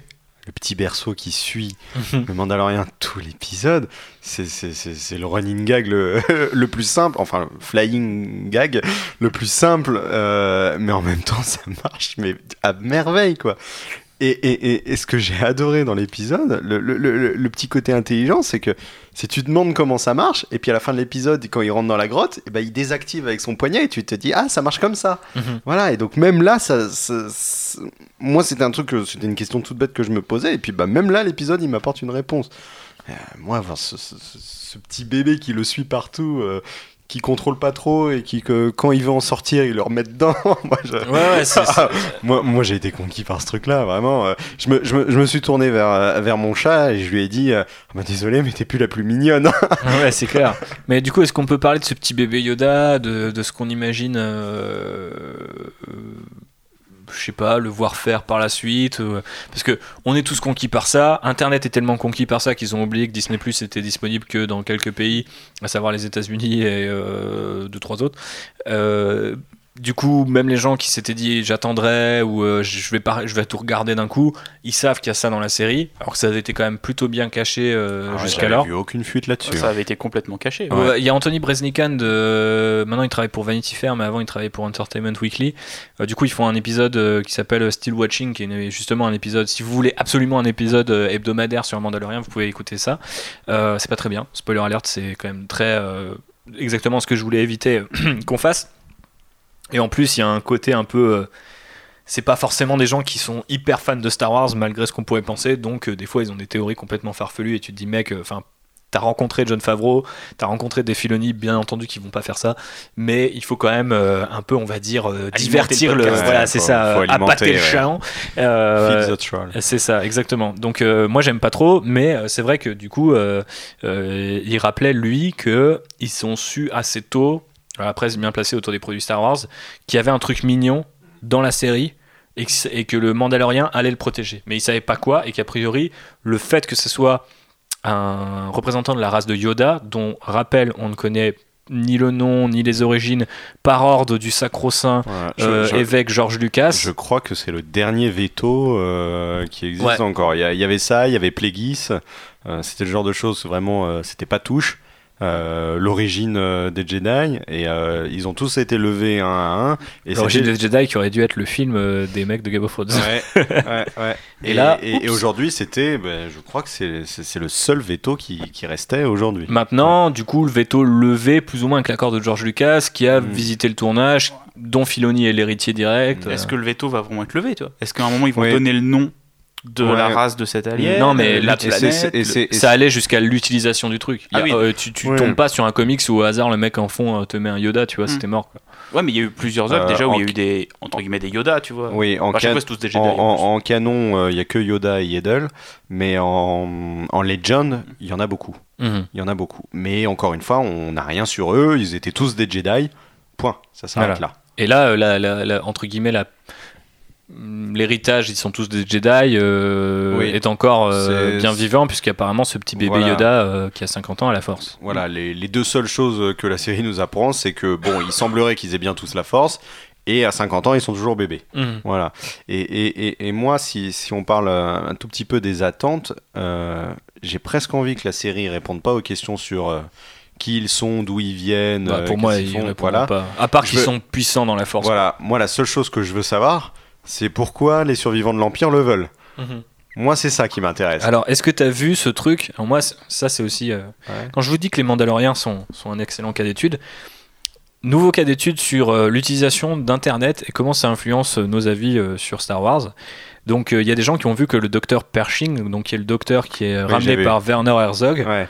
euh, et porte l'insigne des clones dans euh, la Des prélogie. Kaminoans. De ca- Ouais. de- des- des cloneurs euh, Kaminoans. Ouais. Ce qui est assez étrange, c'est que je, me suis rematé la scène dans l'épisode. Tu ne vois pas dans l'épisode, c'est impossible que tu captes le patch. Genre, il n'y a aucun plan qui te le montre. Mais puisqu'il y a eu des photos de, enfin un peu Des des, des, fa- des personnages, face ouais. shots de son- de- des différents personnages, des gens ont recoupé les trucs et se sont dit ah bah ils veulent le cloner ou ah ce mec est euh, à faire de clonage, sachant qu'en plus l'espèce de gouverneur, je sais pas trop comment on peut l'appeler, je crois qu'il s'appelle juste des clients euh, pour l'instant dans Ouais, euh, ouais, le personnage crois- de Werner Herzog. Je crois que c'est un mof. Enfin, un ancien mof. Ah ouais? Ouais. Je crois que c'est, je crois que c'est le personnage de Giancarlo Desposito qui est un mof, mais ils sont peut-être tous Il les peut y deux en avoir deux. Oui, bien sûr. Et il sera Toujours par deux, ils vont. Exact. Ouais. Waouh, pas du tout la bonne exact. Et, euh, et ouais, donc du coup, en fait, je trouvais que c'était un super cas d'étude, c'est de se dire, genre là, les mecs, euh, je sais pas ce que vous avez fait le Lucasfilm ou pourquoi, ou parce que vous voulez entretenir en fait volontairement euh, les théories, parce qu'au final, ce sera pas ça, ou parce que ça vous amuse. Mais je trouve ça dommage en fait, tu vois, se dire que forcément, tout de suite, sans ça, le premier truc qu'on ça m'a dit, elle m'a dit, ah, ils vont vouloir le petit le, cloner le petit bébé, c'est normal. Bon, on y pense tous parce que vraiment très très mal Constance. Ouais, très mal. Mais c'est pour ça que je, je fais une toute autre voix pour vraiment être dans autre chose. Mais euh, non, mais c'est un truc. c'est c'est- J'ai réfléchi. Faudrait qu'on fasse un épisode, le, le clonage et Star Wars peut-être, mais avec quelqu'un un cloneur. qui connaît encore avec un cloneur. Ce sont des cloneurs. Mais euh, du coup, ce, que- ce qui me fait, ce qui me fait marrer, c'est de se dire que les gens spontanément, ils pensent aux clones et au clonage dans Star Wars tout le temps parce qu'il y a une armée de clones mais au final c'est pas si récurrent que ça dans le canon actuel tu vois Euh, bon après il y a eu des tentatives de cloner des Jedi et c'est toujours un petit peu plus ou moins canon et- Attends l'épisode 9 hein, pour ces histoires de clones. oui, non, mais voilà, mais c'est pareil, c'est- aussi euh, un truc qui est tout de suite revenu sur la table avec Bah le oui. retour potentiel de Chief Palpatine. Ouais. J'aime bien dire Chief Palpatine. Ouais, non, mais. Mais euh, du coup, spontanément, les gens y ont pensé, mais je trouve ça dommage qu'il y ait encore un peu ce côté un peu, euh, j'ai envie de dire permissif, c'est pas vraiment le mot, mais un peu euh, euh, laisser aller de Lucasfilm, parce que je trouve que pour leur première série euh, diffusée hebdomadaire sur internet, mais pas partout dans le monde, les mecs ont pas du tout bien géré la com. Même Favreau qui balance le Yoda en mode Ah, concept art, t'es en mode genre Bah ouais, mec, enfin, tu vois, la série elle a même pas trois jours là, t'abuses un peu. Et J'ai envie de te dire oui et non. C'est une stratégie de communication de dire bah ah vous vous êtes pas abonné à Disney Plus, vous avez pas vu l'épisode, bah tant pis pour vous. Il y a ça. non, mais. et tu- le fait tu- que ça soit, ils savent qu'à l'international c'est ultra piraté et ils s'en foutent, tu vois. J'ose espérer, mais je trouve ça un peu, je trouve ça quand même un petit peu dommage de te dire, de pas la, enfin, de t'en foutre en fait. Parce que tu pourrais comprendre que ça existe et te dire, on va attendre 2020, euh, le temps que les mecs euh, téléchargent correctement leur truc. Et il y a un autre truc qui a aussi entre guillemets leaké, même si c'est via une interview qui est plus disponible, je crois, mais c'est le nom du Mandalorian. Ah ouais? Ouais, dans une interview, Ouais, Pedro bah. Pascal, il balance son nom. Oui. Ah. Et dans une interview officielle, tu vois, genre, enfin, pas euh, faite Ouais, par ouais. la chaîne YouTube Star Wars, mais qui a donc été validée par quelqu'un à un moment, jusqu'à ce que ça soit dévalidé. C'est Lucas lui-même qui est arrivé qui a fait Alors, déjà, vous m'avez fait chier avec les Yoda, maintenant, si vous balancez son nom, non, rien à foutre, je pense, mais je trouvais ça complètement obscur. C'est-à-dire, moi, je me connecte le jour même, le nom a été révélé, j'étais genre, bon, bah, ça doit être dans l'épisode. Après, je regarde, je tombe sur une vieille interview et je suis là. Ah merde, du coup il vient de me le dire là. Mhm. Ok, c'est chelou. Donc on vous le dira pas ici, même si on, euh, vous pouvez trouver facilement. Mais je trouve ça un peu dommage. Et Mais- je trouve que du coup il y a quelques cafouillages. Il a fait une Tom Holland. c'est ça, il a fait une Tom Holland comme on dit dans le milieu. Ou une. Mais, euh, Attends. Ah, Euh, plus. Ruffalo aussi qui était, qui était pas mal, qui Non, avait spoilé la non, fin de, de Avengers Infinity War, je crois. Genre, ah ouais, à la fin on meurt tous. on meurt euh. tous, ouais. ouais, je- Je Mais pense- Ce qui est marrant, c'est qu'il l'avait dit comme une blague. Oui, et du coup Et- tout le monde l'a pris Et comme c'est une la blague. réaction de Don Cheadle à côté qui te fait comprendre que c'est pas une blague.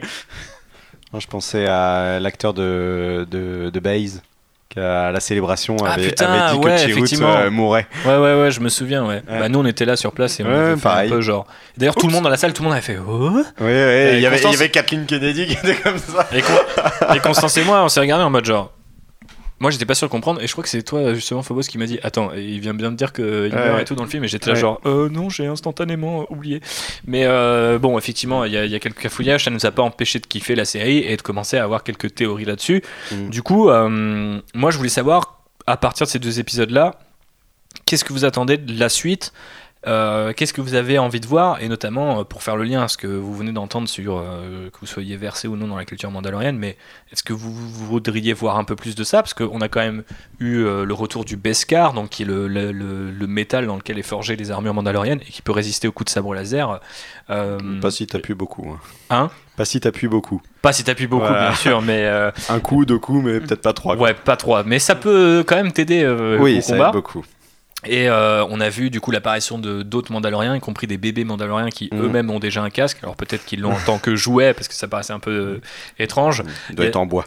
Voilà. Il y a aussi un autre Mandalorien qui a un code couleur qui rappelle vachement Boba Fett. Donc les gens étaient en mode What? C'est lui alors qu'en fait non, mais euh, là encore aussi, je pense qu'il y a un petit peu un, un côté, un, un petit, un petit côté tro- trolling euh, de la part de, de Filoni qui a hérité ça euh, de, de George.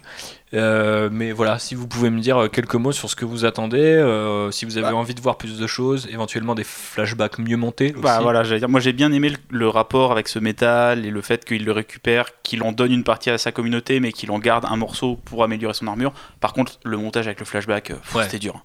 Ouais, C'était pas, moche. c'était pas très joli quoi. Ah, c'est Filoni. Oui, enfin, c'est pas Aïe, quoi. C'est- Ouais, mais bon, quand il fait des flashbacks en animation, ça a quand même un peu plus de gueule, quoi. Mais euh, moi, j'ai bien aimé, en fait, euh, arriver à 20 minutes Mm. d'épisode et me dire, ok, il y a plusieurs Mandaloriens. Genre là, il y a une espèce de diaspora entre eux. On retrouve quand même une grande partie. euh, bon, bien sûr, il y a l'armure. Il nous dit aussi, euh, voilà, les armes, ça fait partie de ma religion. Il y a plusieurs, quand même, éléments qui. euh, Qui rappelle, voilà. voilà, qui rappellent et euh, là aussi réal- euh, font tourner à nouveau un peu le, le moulin euh, du mythe euh, mandalorien. Ce qui est assez marrant, c'est que c'est quand même sur un fond très accessible et qui rappelle pas mal, je pense, qu'a fait Favreau sur le MCU en tant que producteur et aussi en tant que réalisateur en se disant ça va être un truc pour les fans de comics. euh, on va envoyer des petits, des petits nuggets comme ça à droite à gauche. Mais on est sur, euh, en gros, ça c'est les petits détails du tableau, mais le tableau il est peint sur une structure qui est hyper familière pour euh, les gens et notamment les- le public américain qui est le western. On retrouve tous les, donc on a, on a dit euh, l'idée du, du, du, du- gunslinger qui tombe amoureux de sa proie.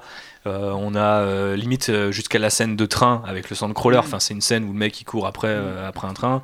T'as la scène de la Gatling. bon, bien sûr, toutes les scènes de Cantina et tout qui sont directement empruntées dans le western, mais qu'on avait déjà à l'époque dans la trilogie originale. Et c'est assez marrant de se dire que baser euh, la série sur un truc hyper à, par- à partir de ça ils arrivent quand même à emmener euh, le- les gens sur deux trois détails notamment le Beskar et le fait que l'armure va devenir de plus en plus argentée euh, qui sont très nerds dans l'esprit tu vois. L'idée de se faire une armure et de monter son armure et tout c'est quand même Star Wars c'est toujours très toyetique comme on dit en anglais donc je sais pas comment on peut traduire ludique genre il y, a- il y a cette idée de le personnage est lui-même un jouet et là c'est très clairement en mode tu as gagné n'est pas hier mais euh, bref voilà Il y a ça, euh, et il y a aussi, qu'on n'a pas encore vu, euh, certains acteurs qui étaient quand même assez importants au niveau de la promo. Euh, ils vont arriver au bout d'un moment, tu vois. Est-ce qu'ils arrivent qu'à l'épisode euh, 7 et on a encore 4 épisodes de juste lui et bébé Yoda Ou est-ce que ça va accélérer un Non, petit je peu pense que c'est le prochain, là, celui Ouais. qui est vendredi. Je pense que ça s'ouvre euh, avec le retour, euh, avec le bébé Yoda et Werner Herzog et, et tout ça. Le, le- le prochain réalisé par une femme, j'espère en voir une dans l'épisode. Ah, oui. Ah, effectivement. Mais c'est, ça a pas mal manqué. Après, je peux comprendre pourquoi ils installent aussi le perso comme ça avant d'ouvrir. dans- Mais Dans l'épisode 2, ça va pas manquer du tout. Dans le premier, un peu plus quand même. mais- Bah, en fait, le premier se passe là où tu as l'air de voir Gina Carano d'après la promo. Donc tu t'attendais Ouais. peut-être à ce qu'elle pop, enfin, Mm. à un moment ou un autre. Ça Euh, là que ça soit dans le fond, ouais, ouais. un per- personnage vraiment très secondaire et qu'elle n'ait pas un rôle tout de suite important, mais euh, c'est vrai que ça manque un peu de personnage féminin le premier épisode. Bon, on va laisser la, la, la seule femme du podcast euh, parler de ses attentes quand même, du coup. Non, bah avant oui, de te mansplainer euh, Mandalorian. Ouais, Merci. Euh, ouais, c'est dommage pour l'instant qu'on n'ait pas. Enfin, le seul perso féminin du coup qu'on a vu, c'est une Mandalorienne euh, forgeronne. Euh, ce qui est enfin, c'est très cool en soi, mais euh, c'est vrai que, enfin, les autres persos qu'ils rencontrent euh, durant cet épisode 1, c'est que des mecs. Euh, du côté des méchants, il y en a pas du tout. Après, euh, c'est vrai que dans l'Empire, euh, il y en a très peu de montrés. euh, en tout cas dans les films. Bah, c'est ça que je trouve dommage, c'est que les, les, les livres et les, les comics ont justement montré qu'il y avait énormément de femmes dans l'Empire. Ça aurait été l'occasion de bah, d'en mettre j'ai une. l'impression que c'est un, c'est un tabou limite, euh, tu vois, genre même Phasma, euh, le fait de n'avoir Ouais. jamais révélé son visage va un peu dans le sens, oulala, il y a une femme, il faudrait surtout pas qu'on montre que les femmes puissent être des fascistes. J'ai- envie de dire, il y a un roman où il y a une meuf femme voilà. lesbienne qui se tape des tas d'esclaves euh, Twi'lek. Franchement, Ça c'est lourd. Ça c'est lourd. Là, ça c'est Star Wars Ça c'est l'univers que j'aime. Mais euh, ouais, Donc non. Après cette belle parenthèse. Des Twi'lek à poil. On n'avait pas encore parlé de Twi'lek à poil aujourd'hui. clair. Ça, manquait, hein, le front de libération des Twi'lek. Euh, non, mais du coup, ouais, à, à voir euh, comment est-ce qu'ils vont introduire un petit peu de, de diversité dans la série, euh, parce que, alors certes, Pedro Pascal euh, est, est un latino, mais euh, on n'a pas de... Est-ce qu'on peut s'arrêter d'ailleurs 30 secondes, tant qu'on est un petit peu entre nous, là, sur Pedro Pascal? J'ai écouté une interview de lui dans ce fameux podcast dont je vous parlais tout à l'heure, où il disait que lui, avait, on lui avait demandé de- d'étudier d'abord les films de Kurosawa, puis euh, les western spaghetti de Sergio Leone, qu'il avait pas mal calqué sa voix sur l'aspect un peu, la- la- la- l'aspect un peu sifflant de celle de Eastwood, que euh, il avait tout de suite bloqué une démarche, euh, la façon de bouger, et que il pensait vachement sous le masque, et quelque part il y avait un côté libérateur, c'est-à-dire qu'il n'avait pas à penser son visage, donc il pensait vraiment à comment il plaçait son corps quand il arrivait dans une cantina, quand il se battait, etc. Et pour lui, il est persuadé que n'importe qui peut le faire. Et euh, il répète avec pas mal d'humilité, je pense que je le trouve assez sincère ce, me- ce mec-là de toute façon, mais il disait voilà, euh, Favreau et Filoni me disent euh, non, non, mais genre tout le monde ne peut pas faire ça, tout le monde ne peut pas rendre le Mandalorian cool, et toi tu y arrives.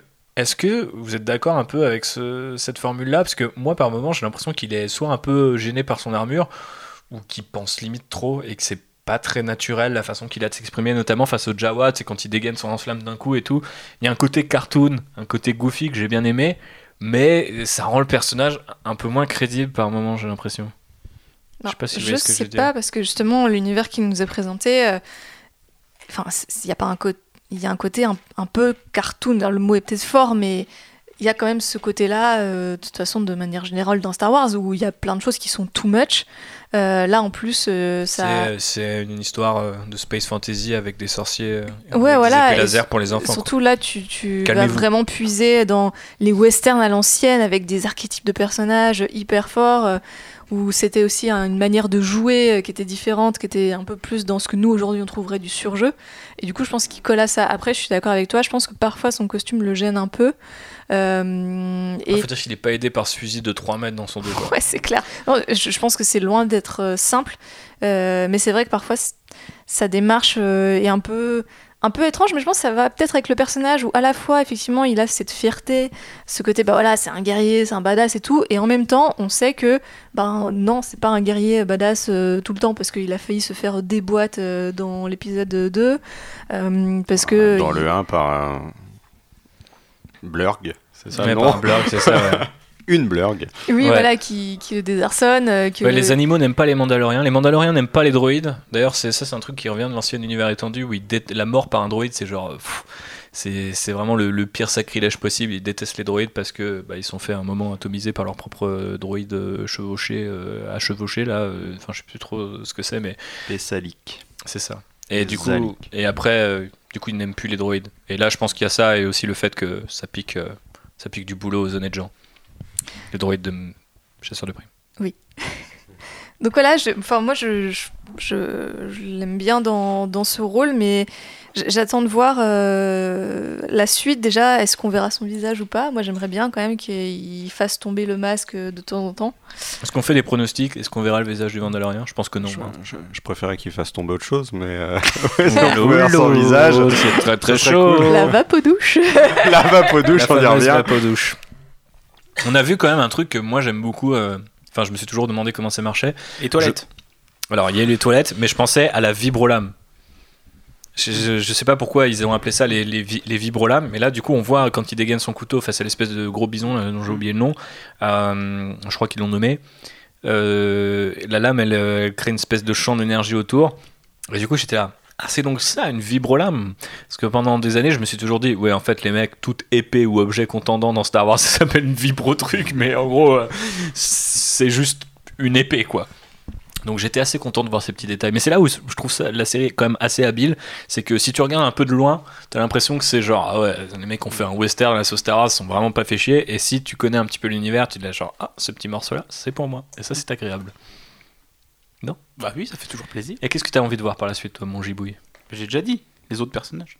Les autres personnages? Bah ouais. Est-ce que tu, tu penses qu'il va arriver quoi, à ce pauvre petit euh, bébé Yoda? Je sais pas, je le, ça serait un parti pris super fort de le faire disparaître à l'épisode 3, tu vois. Genre qu'en fait il le récupère, il le rend, et c'est fini. Werner, il Werner passe à une autre il arrive, il fait C'est baby Yoda is here. I'll kill him. C'est plutôt Arnold, mais. Ça serait sec. Ouais, mais, euh, clair. Bah, il- lui, il a dit qu'il s'en foutait de le récupérer vivant, hein, techniquement. donc, oui. Mais bon, on imagine bien qu'il va le, le protéger pendant encore 6 épisodes. Il y a un côté vachement euh, Lone Wolf, euh, Lone Wolf and Cub, Ouais, un peu. Ouais. Bah, Dans, protéger le euh, bébé, tout ça. t- qui est un manga du coup qui a pas mal inspiré Mhm. Frank Miller, si je dis pas de bêtises. Ouais. Et du coup, euh, qui reprend un peu cette narration-là. euh. Ils l'ont pas cité dans les influences Non, officielles. mais ça, Va, ça va finir comme l'âge de glace. Faut protéger le bébé et le rendre à ses parents. J'avais pas dressé ce parallèle, mais euh, pourquoi pas. Est-ce qu'on sait si le droïde revient? Je pense que le droïde revient. Je pense qu'il revient. Ils ont, En fait, fait, ils ont fait une pop à son effigie, c'est pas Je- pour un épisode. J'ai hein. même, Oh, même, Tu sais, on fait des pop pour tout et n'importe quoi maintenant. hein. mais euh, Pour Star Wars. Mais euh, ce, que je, ce que je voulais dire, c'est qu'on a même la réponse, c'est qu'il y a plusieurs éléments, si tu regardes le Mm. marketing, Bah oui. qui te montrent des scènes où, qui ne sont pas arrivées. Après, il y a un Est-ce que truc ça sera le même droïde? Du coup, il y a un truc, y a un que je trouverais super intéressant, c'est de se dire, là, on a Un- vu euh, IG, euh, je crois que c'est IG-11 officiellement. 11, ouais. Et on verra Ouais. le 12 et le Et 13. on verra le 12 et le 13, c'est chaque épisode se fait dégommer. Mais après, Ça, ça fait un peu trop euh, méchant de Pokémon. ouais, y a- Timon 4, il y a- quoi, bah après, c'est TK Waititi qui le joue. Et d'ailleurs, je voulais revenir sur euh, IG-11. Genre, euh, la, la façon dont il est animé est fabuleuse, je trouve. C'est génialissime. On a vraiment l'impression de voir des espèces de, de pistons ou de, de espèces Ouais. de, de pompes là qui bougent. On dirait que le truc il est sous pression, mais euh, enfin, il est assez sous pression d'ailleurs comme, comme droïde, mais j'ai trouvé ça assez agréable d'a- d'avoir euh, ces espèces d'animations. Mais, euh, D'ailleurs, la série a quand même de temps en temps un côté presque désuet quoi, dans, dans ses effets. Euh, Même le petit Yoda qui se rapproche un peu de manière euh, hyper asynchrone sur, euh, sur le Mandalorien pour toucher son bras. D'ailleurs, je trouve que c'est la scène la plus chou de, des, des deux épisodes. Quoi. Une espèce de côté feu de camp, là encore très western, dans lequel ils viennent intégrer un petit élément comme ça de mignonitude. Ça marche quand même à fond. Quoi. Mm. Justement, j'ai trouvé ça cool qu'ils reprennent en fait l'animation de la comment de la marionnette originale euh, Mm. Yoda. Bah, C'est Euh, une marionnette. Ouais, Parce je pense que- c'est un animatronique. Ouais. C'est un animatronique, ouais. Ouais.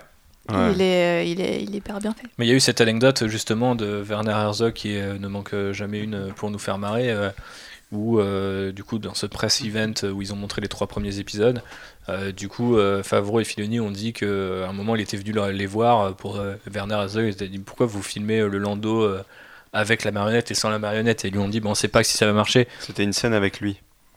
Oui bah oui oui du coup il, euh, il était dans la scène, ils l'ont fait tourner devant la marionnette. et ensuite sans et la ensuite, marionnette. ils ont dit bon, on refait la même, mais sans la marionnette. Et, et du coup, euh, lui, il a juste dit You are cowards. Et du coup, il s'est barré de, du set, tu vois. genre. Donc, euh, donc voilà. Ayez confiance en ce que vous faites, il a dit. Ouais, ouais, mais oui, Ouais. il faut. Bah après, elle marche bien. Après, je pense qu'il y a pas mal d'effets numériques qui sont Ouais, il y a un rajoutés sur ses yeux et tout, ouais, mais, mais, euh, mais ça marche Mais bien. elle est, elle, elle est Il géniale est très très mignon. Ouais. Ouais, il est très très Le mignon. côté stop motion, il joue, il joue à fond, il joue à fond sur le côté mignon de la marionnette. Et pour nuancer ce que je disais par rapport au Quack, je crois que tout récemment, aujourd'hui, j'ai vu une déclaration de Favreau où il disait que les toys étaient volon- enfin ils les avaient volontairement euh, retenus jusqu'à l'année prochaine Ouais, et qu'ils n'arriveraient pas tout de suite et que bien, voilà et je, je trouve Mais je veux ma pop euh, bébé Yoda. ta pop bébé Yoda Ah ouais, c'est je carrément une peluche pour la câliner Et du coup, sur la, juste sur Bébé Yoda, je, je voulais quand même rajouter que c'est, vas-y rajoute ça, ça n'hésite nous pas. donne l'occasion de voir une figure paternelle euh, positive et aimante dans un Star Wars. Ce qui Alors, est quand même. positive et aimante Ah, Django Fett jusqu'à ce qu'il se fasse décapiter il était Oui. plutôt aimant Non, mais c'est, très mignon et enfin, c'est quelque chose euh, qu'on n'a pas l'habitude de voir euh, déjà de manière générale. Mais il y a beaucoup de collaborations pour un univers qui est censé être un peu euh, ce qu'ils nous avait vendu, l'univers un peu criminel, abordé à l'extérieur. Le mec, il arrive dans une planète, euh, je cherche euh, tel endroit. Bah c'est bon, tiens, je te, moi je t'apprends comment chevaucher un cheval, je t'aide, je te file les trucs, euh, on répare le vaisseau ensemble, on va négocier avec les Jawa. Je crois que la meilleure réplique, ça reste quand même le Jawa qui dit que le Mandalorien il sonne comme un Wookie, et puis tu sais qu'il y a tous les autres qui sont là en mode derrière comme des petites merdes là. Mais euh, franchement, il me fume. Même le bébé Yoda, j'ai envie de dire, c'est à la fois du fan service, c'est-à-dire que on a tous envie de. C'est, un rêve qu'on a tous en- On a tous envie de savoir quelle est cette espèce, d'où elle vient, comment elle fonctionne, mais d'un, certain côté, c'est la chose qu'on n'espérait pas parce que dans nos têtes, il y avait le veto. Ouais. Donc, c'est du fan service parce qu'on voulait tous avoir des informations là-dessus, mais c'est la dernière chose qu'on s'attendait À, À voir. voir. Et surtout pas dans cette série en fait. Et surtout pas dans cette série, donc c'est ultra intelligent la manière dont, dont, Après, dont c'est joué. imagine, euh, là, il révèle tout et que c'est le monde microbiotique de Lucas euh, qui produit euh, ces petits Yoda, tu sais, le genre vraiment la vengeance totale, le trolling de Lucas en mode Ah, en fait, je suis un géant. c'est ça, Voilà. Midi-chlorien géant. Midi-chlorien pluricellulaire. sur, sur ces, euh, sur ces belles paroles, je pense qu'on va euh, atterrir doucement sur euh, notre petite conclusion. À moins que vous ayez quelque chose à rajouter euh, tu sur. m'as pas euh, demandé ce que j'attendais. Ah, je t'ai pas demandé ce que tu attendais, pardon, mon petit Adrien. Je boude. Qu'est-ce que tu veux Attends alors? Euh, moi, j'aimerais bien voir. euh, alors, euh, vous m'avez l'air plus calé que moi là-dessus. euh, le, le personnage féminin là, qui a le petit tatouage sous l'œil. Ouais. Euh, Cara, Cara Dune. Cara Dune. Gina Carano, euh, le nom de l'actrice. Ok. Donc moi, ce que j'espère, c'est donc euh, bah, l'apparition de ce personnage, et puis c'est surtout que elle a ce petit tatouage de l'Alliance rebelle euh, sous l'œil. Il y a un petit élément de background qui a été annoncé à son sujet, comme quoi elle aurait fait partie d'une d'une équipe de super commando de. Ouais, ça, l'Alliance enfin, rebelle. À l'époque de la célébration, il l'a introduit en tant que anci- ex-enforcer de, de l'Alliance Rebelle. Je sais pas Voilà. si ça veut dire enforcer, mais on peut imaginer une sorte de troupe d'élite. quoi. Voilà. Et donc, bah, moi, ce que j'espère euh, grâce à ce personnage, c'est euh, peut-être avoir un peu plus d'informations sur euh, l'état de la galaxie à cette époque. Ouais. Quoi. Mais il y a- Voilà. il y a- on n'en a pas, pas parlé, mais je trouve que c'est un des éléments les plus euh, chouettes pour le coup de- du premier épisode. C'est l'idée de la monnaie qui est dévaluée par rapport à la Ouais. chute de l'Empire. Mm. Alors les mecs prennent des trucs. Mm. Enfin, finalement, c'est le, le- on, dit souvent show don't tell, etc. etc. Le, en l'occurrence, la série don't tell pas beaucoup du tout. Ouais. Parce que notamment l'épisode 2 a très peu de dialogue, mais j'ai trouvé qu'effectivement là-dessus c'était assez habile Et euh, s'ils continuent de nous donner des petits morceaux, Mhm. ça et là, qui à la limite aussi, je pense qu'il y aura plusieurs clans d'im- d'impériaux. Moi, ce que j'ai envie de voir, c'est Oui, que. bah oui, on, on, on- peut-être on pas tous d'accord sur la question du On Yoda. sait qu'à cette époque, euh, on est 5 ans après l'épisode 6. Euh, le traité de paix avec l'Empire a été fait, l'Empire a été déméta- dématérialisé, démilitarisé. Matérialisé. En DLC. Ouais. L'Empire, c'est en DLC. hein. Ouais. Voilà, donc, euh, donc les, les seuls impériaux qui restent, comme ceux qu'on voit dans, dans la série, même s'ils continuent de se faire appeler Moff, en vrai, c'est des seigneurs de guerre, quoi. Mhm. C'est des pirates. Euh, et donc avoir peut-être Tu me parles. Et donc avoir peut-être des, petits éléments sur, euh, sur, ces histoires, sur, euh, sur ce qu'ils font là, comment ils survivent, et est-ce que euh, la Nouvelle République on a quelque chose à faire, ou est-ce que c'est tellement loin du centre de la galaxie qu'elle répète les erreurs de l'Empire et laisse la bordure extérieure s'auto-administrer et faire de la merde? Ça, ça m'intéresserait d'avoir un peu plus d'informations là-dessus, et, et, j'aimerais voir comment, comment, comment ces, ces petits groupes... survivants impériaux euh, subsistent et ce qui va leur arriver. On a vu que le. Alors, c'est Moff Gideon, le- je me suis souvenu euh, le nom du personnage de Giancarlo Esposito. Il est avec des Death Troopers. Oui. Et si je me souviens bien, dans le lore, les Death Troopers, c'est plus ou moins des manipulations génétiques assez cheloues de soldats. Euh, plutôt manipulation un peu cybernétique Ouais, que génétique. ok. Du coup, je me suis dit, Ouais. est-ce qu'il y aurait pas un lien, tu vois, entre ces mecs-là et euh, les mecs qui essayent de cloner un Yoda, tu vois, en mode, euh, bon, Ouais. pour rétablir l'Empire, il nous faut euh, la next-gen, euh, le Captain America de l'Empire, tu vois. Je pense que ça pourrait être aussi intéressant. C'est la seule théorie que j'ai après deux épisodes, et j'ai été la chercher très très loin, parce qu'on ne voit pas les Death Troopers dans les Oui. deux premiers épisodes. Je me base juste sur la promo. Et, et pour finir sur le, sur le bébé Yoda, euh, j'espère ne pas en apprendre plus, enfin trop, sur euh, cette race, etc. Tout ce que j'espère, c'est que limite à la fin, il y ait un autre représent- représentant de la race qui arrive, qui dise à Pedro Pascal, euh, le Mandalorien, euh, c'est bon, je l'emmène avec moi, on le ramène sur notre monde, et fin. Mhm. Voilà. Et c'est Une E.T.. E.T. à la fin. Ouais, voilà. c'est ça, C'est une ça, petite, c'est ça. une petite li- limite, euh, que ce soit Yaddle, moi, ça m'irait. Parce que. euh, Ça en- fait beaucoup de survivants à l'ordre 66. quand Ah ouais, mais en, en canon, on sait pas, on sait pas ce qu'elle devient. En, en Legend, on savait qu'elle mourrait pendant la guerre des clones, mais en canon, on, on ne sait pas ce qu'elle devient. Donc, euh, Pourquoi, Pourquoi pas, pas C'est peut-être une porte de sortie euh, assez intéressante pour eux. Mm. Après, ça va être assez rigolo de voir comment ils vont se dépatouiller avec tout ça, sachant qu'on sait qu'il y a déjà une deuxième saison et que les scripts sont en train d'être tournés et tout, donc ils vont pas pouvoir beaucoup faire marche arrière par rapport aux Mais réactions par des gens. rapport, si, si le bébé a 50 ans, Oui. Yoda il a 800 ans, c'est pas si exceptionnel que ça en fait. 900. Ouais, bah, c'est pas- On est plus à 100 ans. Voilà, là c'est pas ouf en fait. Bah, euh, 900 ans, ça ferait 90 ans chez nous, donc le bébé, il a 5 ans, quoi. Mais du coup, c'est bizarre parce qu'il il appelle la tête d'un enfant de 5 ans. Ah, mais c'est déjà utiliser la force. Et il, a, il a déjà l'intelligence de l'utiliser dans les bonnes situations. Quand il Et est ça- blessé, il sait qu'il doit venir mettre la main pour soigner. Et ça, c'est super intéressant parce que ça veut dire qu'il a quand même une notion de. Il y a une notion quand même, euh, peut-être très Lucas, de, de presque de. hum, Comment on appelle ça? De. euh, microcosme de, de, de- de logique un peu environnementale, c'est-à-dire qu'il sait que s'il est blessé, il utilise la force, s'il est en danger, il utilise la force, alors que c'est un tout petit. Oui, mais ça veut dire qu'il y a pas mal de gens, enfin, s'il y a des Jedi, c'est qu'il faut être entraîné à l'utiliser, tu vois. Si là, d'instinct, ils savent l'utiliser, ça raconte quand même beaucoup de choses sur cette euh, race-là. Euh, et euh, la double narration, pour qui, enfin, le, le double twist qu'il y a par rapport à ça, c'est que le Mando et euh, il y a de, euh, pas Yaddle. Euh, j'ai oublié le, le- le nom de I Have Spoken. Euh, du coup, euh, sont tous les deux en mode on Grill, comp- euh, on comprend Non, pas ce qui c'est Quill. Quill. On- euh, Peter Quill. Non, euh, mais euh, pff, il, a, il a changé, euh, Chris Pratt. Il a pris cher. Mais euh, du coup, euh, c'est tout ce qu'il mérite. Euh, tout ce que je voulais dire, c'est que euh, Bah, nous on sait que c'est une manifestation de la force, eux, ils savent eux pas. ils savent pas. Et ça, c'est Voilà. super intéressant. Bah, et ça va avec, euh, sur la bordure extérieure, comme euh, Anakin euh, quand il est gamin, il dit Oh, les mais- Jedi ils savent tout faire, ils peuvent pas mourir et tout. Ils savent pas ce que c'est la force et comment Mhm. elle est utilisée. Mais ça, ça va même plus loin que là que ça, euh, et ça respecte très bien d'ailleurs la littérature, c'est que à cette époque-là, Palpatine a supprimé tout ce qui concerne les Jedi, et donc euh, les Jedi c'est carrément un mythe. Et euh, quelques années après, euh, là il y a un roman qui vient de sortir où carrément les gens ils remettent en question le fait que les Jedi ont pu exister dans l'histoire. Théorie Ce- du complot dans Star Wars. Yes. Voilà, Palpatine a tellement tout supprimé que c'est devenu une, lég- une lé- légende. Une légende. Ouais, Il a legend. tellement supprimé qu'il est arrivé, il a dit ça, c'est pas canon, les gars. Vous démerdez. C'est ça. c'est- pas canon. Allez. c'est- C'est c'est un peu ça, voilà. Et donc les, les, les seuls gens qui, qui savent quelque chose des Jedi, c'est ceux qui ont eu des infos sur Luke, quoi. À part ça, il n'y a aucune info sur les Jedi. C'est un petit peu limité, mais ce qui veut dire qu'un Mandalorien, c'est un peu quelques trucs sur un Jedi. Si on considère Boba Fett Oui, comme un Mandalorien, oui, sauf qu'il est mort.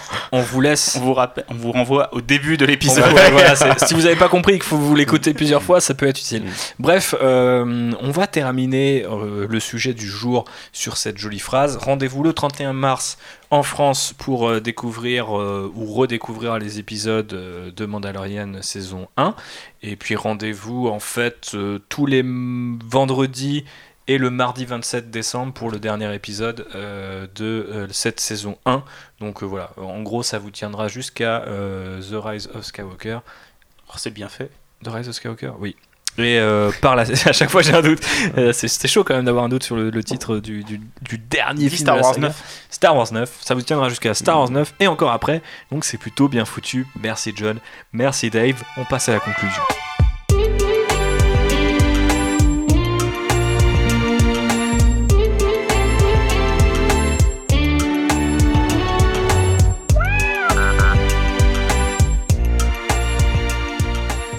Merci John, merci Dave, mais aussi merci à vous toutes et tous d'avoir survécu à ce podcast. Alors on sait que, voilà, bon, moi je regarde les notes d'A- d'Adrien, je pense qu'il est frustré, il a pas- peut-être pas tout. C'est euh, pas mes notes, c'est les tiennes. Ah c'est mon programme, ok, je croyais que tu avais pris des notes c'est ce que tu m'as envoyé par Ah bon, mail. d'accord. Bon ça va, je suis pas, je suis pas trop déçu.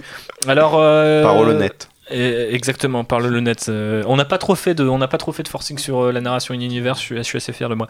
Euh, Dis-nous quel est un petit peu ton actu du moment, mon cher Lane?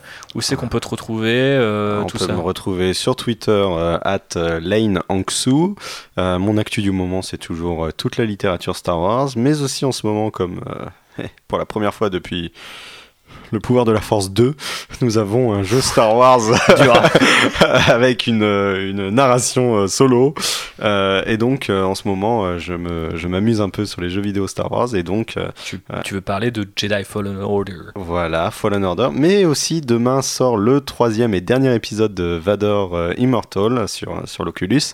Euh, et donc. Avec un sabre de toute beauté. Ah, le sabre, je l'ai depuis l'épisode 2. Et je peux te dire que quand je l'ai récupéré dans le jeu, surtout que bah, c'est l'Oculus, c'est hyper immersif. J'étais là, je l'ai allumé, j'ai fait, je le lâche plus. Ce, truc est C'est sublime. virtuel, Adrien. Et oui. Ready Player One avait tout prévu. Tu es privé d'internet le mardi et le jeudi. Donc voilà, et donc je profite des, des jeux vidéo et de mes lectures pour faire des, des, des, des tas de des tas de, de Fred, de Fred, Fred. sur euh, sur, Sur, euh, sur tout logo. ce que j'adore sur sur sur ces contenus, donc euh, tout ce qui m'étonne sur cet univers et les liens qu'il peut y avoir entre les différentes œuvres. J'ai Voilà. déjà euh, fave euh, ton Fred pour éventuellement, si on fait un épisode sur Fallen Sur Order, Fallen Order, ouais. prendre toutes tes notes Ouais. et te réinviter, bien sûr, Ouais. ou juste prendre toutes tes notes comme un connard. Un petit Jawa que je suis, je vois, foup, hop Oh là, là je là là démantèle le tout, je prends ce qui m'intéresse, je revends le reste. Euh, Contactez-moi en DM pour plus d'informations sur C'est parce Fallen que les Order. Jawa, ils ont la voix de Kemar. quoi. et, et en même temps, est-ce que ce serait pas parfait? J'ai envie de dire le palais de la branle, le palais de Java. Bon, Et- ceux qui écoutent les, les vidéos de Kemar auront la Ils sont fripons, les Jawa. Et tu c'est noteras que, que je suis venu ce soir au lieu de continuer à jouer à Fallen Order euh, Mais c'est bien. pour avancer. euh, c'est excellent. Ouais, C'est- j'ai beaucoup de gens qui me disent que c'est. Ah, c'est Tomb Raider slash Uncharted, mais dans l'univers Star Wars, quoi. Tu t'explores euh, des tas de des tas de ruines, de ruines, de temples et de, de secrets, et t'as des et t'as un peu des des mécanismes à la, à la Zelda euh, dans les donjons où tu dois activer tel machin pour ouvrir telle porte. Une fois que tu as ouvert la porte, faut trouver l'interrupteur qui est derrière pour ouvrir. Euh, Ça te libère une boule qu'il faut réussir à mettre dans un trou pour ouvrir la porte suivante. Tu me le vends plus du tout là. Euh, Ouais, tu me le vends. Mais c'est-à-dire qu'ils ont vraiment raté leur promo. quoi. Bah ouais, ils ont eu Ouais. du mal à le vendre ce jeu. Ouais, j'ai l'impression qu'ils ont surtout axé la promo sur les, sur les combats, alors Ouais. que finalement c'est- c'est c'est assez secondaire dans le jeu. hein. Ok. Mais c'est vrai qu'ils ils avaient pas mal insisté sur, euh, sur la bagarre de sabre laser. Si vous êtes intéressé et que vous avez euh, joué ou que vous allez jouer au jeu, n'hésitez pas à nous le dire. Je sais pas trop quand on va pouvoir faire un épisode euh, spécial là-dessus, parce qu'il faudrait le temps de le finir, de bien le saigner, éventuellement encaisser les DLC qui arriveront sans doute. Ouais.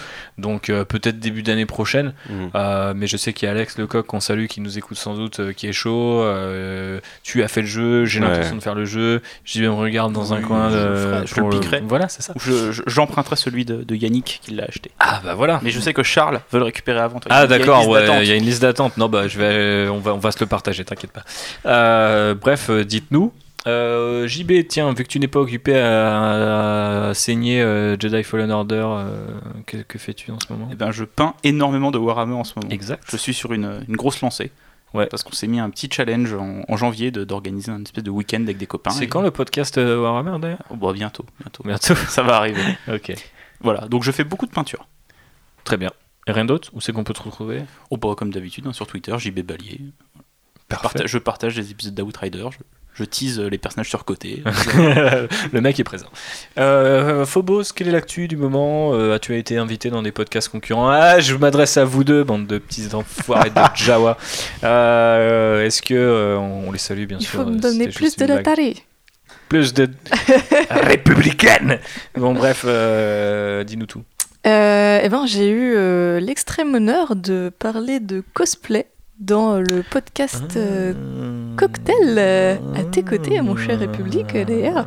L'épisode, du coup, est déjà sorti à l'heure où vous allez écouter ce podcast. Donc, allez, allez voir ça pour en, savoir plus sur ma petite carrière de cosplayeuse. Et euh, Grande carrière. Grande de grande carrière. Ah oui, cosplayeuse. c'est de Ah toute là là. beauté. merci, merci. Euh, et plus récemment aussi, euh, j'ai eu la chance de participer à un shooting photo, euh, mais côté photographe, pour euh, des costumes de Frozen 2. Donc euh, voilà, si vous êtes fan de la Reine des Neiges, ça va bientôt sortir. Euh, donc c'est pour ceux qui Bah, le connaissent film un est peu, euh, sorti, hein, on parle du shooting. Oui, je parle du shooting. Ceux qui connaissent un peu, ce sont les cosplayeuses Lily on the Moon et euh, Nuna. euh, qui Est-ce qu'elles font du Star Wars l'honneur. parce que Sinon on bipera leur nom. Euh, Non, je rigole. je sais même pas en plus. Euh, qui m'ont fait l'honneur de, de poser. euh, Lily on the Moon, elle a fait euh, Jyn Erso. Voilà. Bon, bah, Voilà. Donc ça. ça va, on bip pas son nom. Non. Bah, D'ailleurs, je l'ai dit une deuxième fois. Tu sais, c'est comme la pub avec Cadmerade sur euh, Netflix, pardon. Donc voilà, voilà pour l'actu du moment. Et vous pouvez toujours me retrouver sur Twitter, euh, at euh, highphobos. Et euh, je continue à parler euh, de parcs d'attractions, notamment parce qu'avec Disney, ben, on a beaucoup de nouveaux contenus. Autour de ça. Story. Exactement, euh, qui sort un épisode par semaine aussi. C'est une série. Euh, c'est très chouette. Très bien. Eh ben, merci à vous trois de nous avoir euh, accompagnés dans cette euh, initiative euh, très euh, mandalorienne, hein, j'ai envie de Mhm. dire. Il n'y a pas d'autre mot. Et euh, je vous donne euh, rendez-vous bah, très bientôt, parce qu'on Mhm. a déjà mi-fin novembre, euh, pour euh, un podcast euh, bah, pff, sur un petit film indé hein, qui sort le, le 18. euh, non, le 18, le 15 18. Le 15. 18. Hein 18. 18 en France et 20 aux États-Unis. Ah, c'est ça, 18. Ouais. C'est pour ça que je Pe- pensais au Petite 15. réalisation de J.J. Abrams, voilà, euh, petit budget. Tranquille. Pépère, on a eu quelques images en plus. C'est quoi le titre euh, du film C'est The Rise of Skywalker. Pas mal. Pas mal. hein. Euh, Star Wars 9. Et euh, Oh, es bilingue. mais- oui, tout à fait. Euh, bref, on se donne rendez-vous pour le numéro de décembre. Euh, en janvier, on le dit tout de suite, on reviendra sur toute la série Mandalorian. Là, on rentrera peut-être sur plus de détails. Qui a joué mal à tel moment? Qui a été le meilleur réalisateur?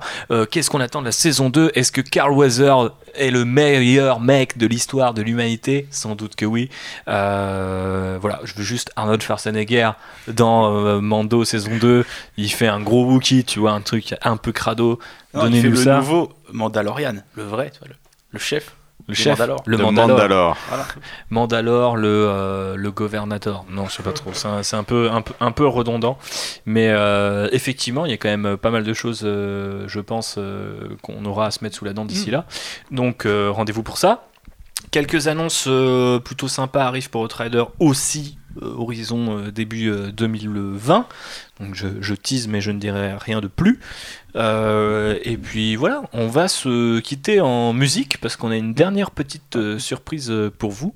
On s'excuse par avance pour Benji, Oui, parce, qu'on ne passera pas sa musique voilà. à la fin. Mais euh. Benji et euh, comme euh, nos amis de euh, Oral Notes et She's Excited, c'est le nom d'une chanteuse slash productrice de musique qui est allemande mais qui vit à New York et qui m'a envoyé un petit DM sur SoundCloud il y a quelques jours pour nous parler de son EP qui s'appelle Star Wars Dark Side EP et qui est du coup euh, un petit album euh, à la sauce Star Wars Headspace pour ceux qui connaissent. Donc qui était déjà un remix avec plusieurs DJ pas mal connus euh, des thèmes et des sons aussi de Star Wars parce qu'il y avait notamment des petits sons de Daewalk et des petits sons de Jawa comme on aime. Donc là il n'y a pas de son de Daewalk et de Jawa mais il y a pas mal de thèmes qui ont, de John Williams qui ont été repris. Donc si vous ne connaissez peut-être pas She's Excited je suis sûr que vous connaissez Oral Notes parce que c'est des mecs qui ont une chaîne YouTube où il y a plus de 200 000 abonnés et qui faisaient les fameux euh, Kylo Ren reaction vidéo. Donc c'est, euh, ils reprenaient la voix, enfin les images de The Force Awakens, ils refaisaient la voix d'Adam Driver quand il a le masque et euh, en gros ils se moquaient de tout ce qui n'était pas Kylo Ren dans les trailers. Et c'est comme ça qu'ils avaient buzzé, mais je ne savais pas, c'est qu'ils produisaient un peu de musique. Ils ont même fait un morceau sur Raylo. Attention, segue vers l'épisode dédié aux fanfictions dont j'ai complètement oublié le numéro. Mais allez écouter euh, ça aussi parce que c'était très chouette. Mais en attendant, écoutez l'un des morceaux euh, de l'EP. Est-ce qu'on met un morceau en particulier ou euh, tu choisiras Je te laisse choisir. Pas vu que j'ai pas écouté l'EP en entier, je sais pas. Ouais. Mais non, mais moi je pourrais par exemple t'en t'en suggérer un. Ah bah tu peux. Mais je peux de toute façon suggérer aux gens de- d'aller le checker. Vous pouvez aller checker ça sur Spotify, vous pouvez aller checker ça directement sur le site euh, d'Oral Notes. Euh, Il y a euh, pas mal de thèmes qui sont issus de la nouvelle postlogie, notamment celui de Rey, celui de Kylo, ou encore celui de Snoke, ou même Jedi Steps, qui est pour moi le, le meilleur thème de la postlogie pour l'instant en tout cas.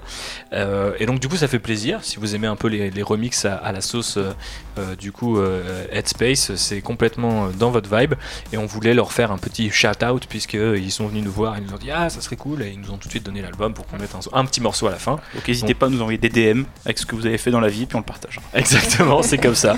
Et euh, on se retrouve euh, très vite euh, avec Benji pour parler de musique de Star Wars parce que c'est un épisode qui arrive aussi bientôt. Euh, on l'espère. Voilà, on vous embrasse, on vous laisse en bonne compagnie. Des gros bisous et que la force soit avec vous. Ciao Salut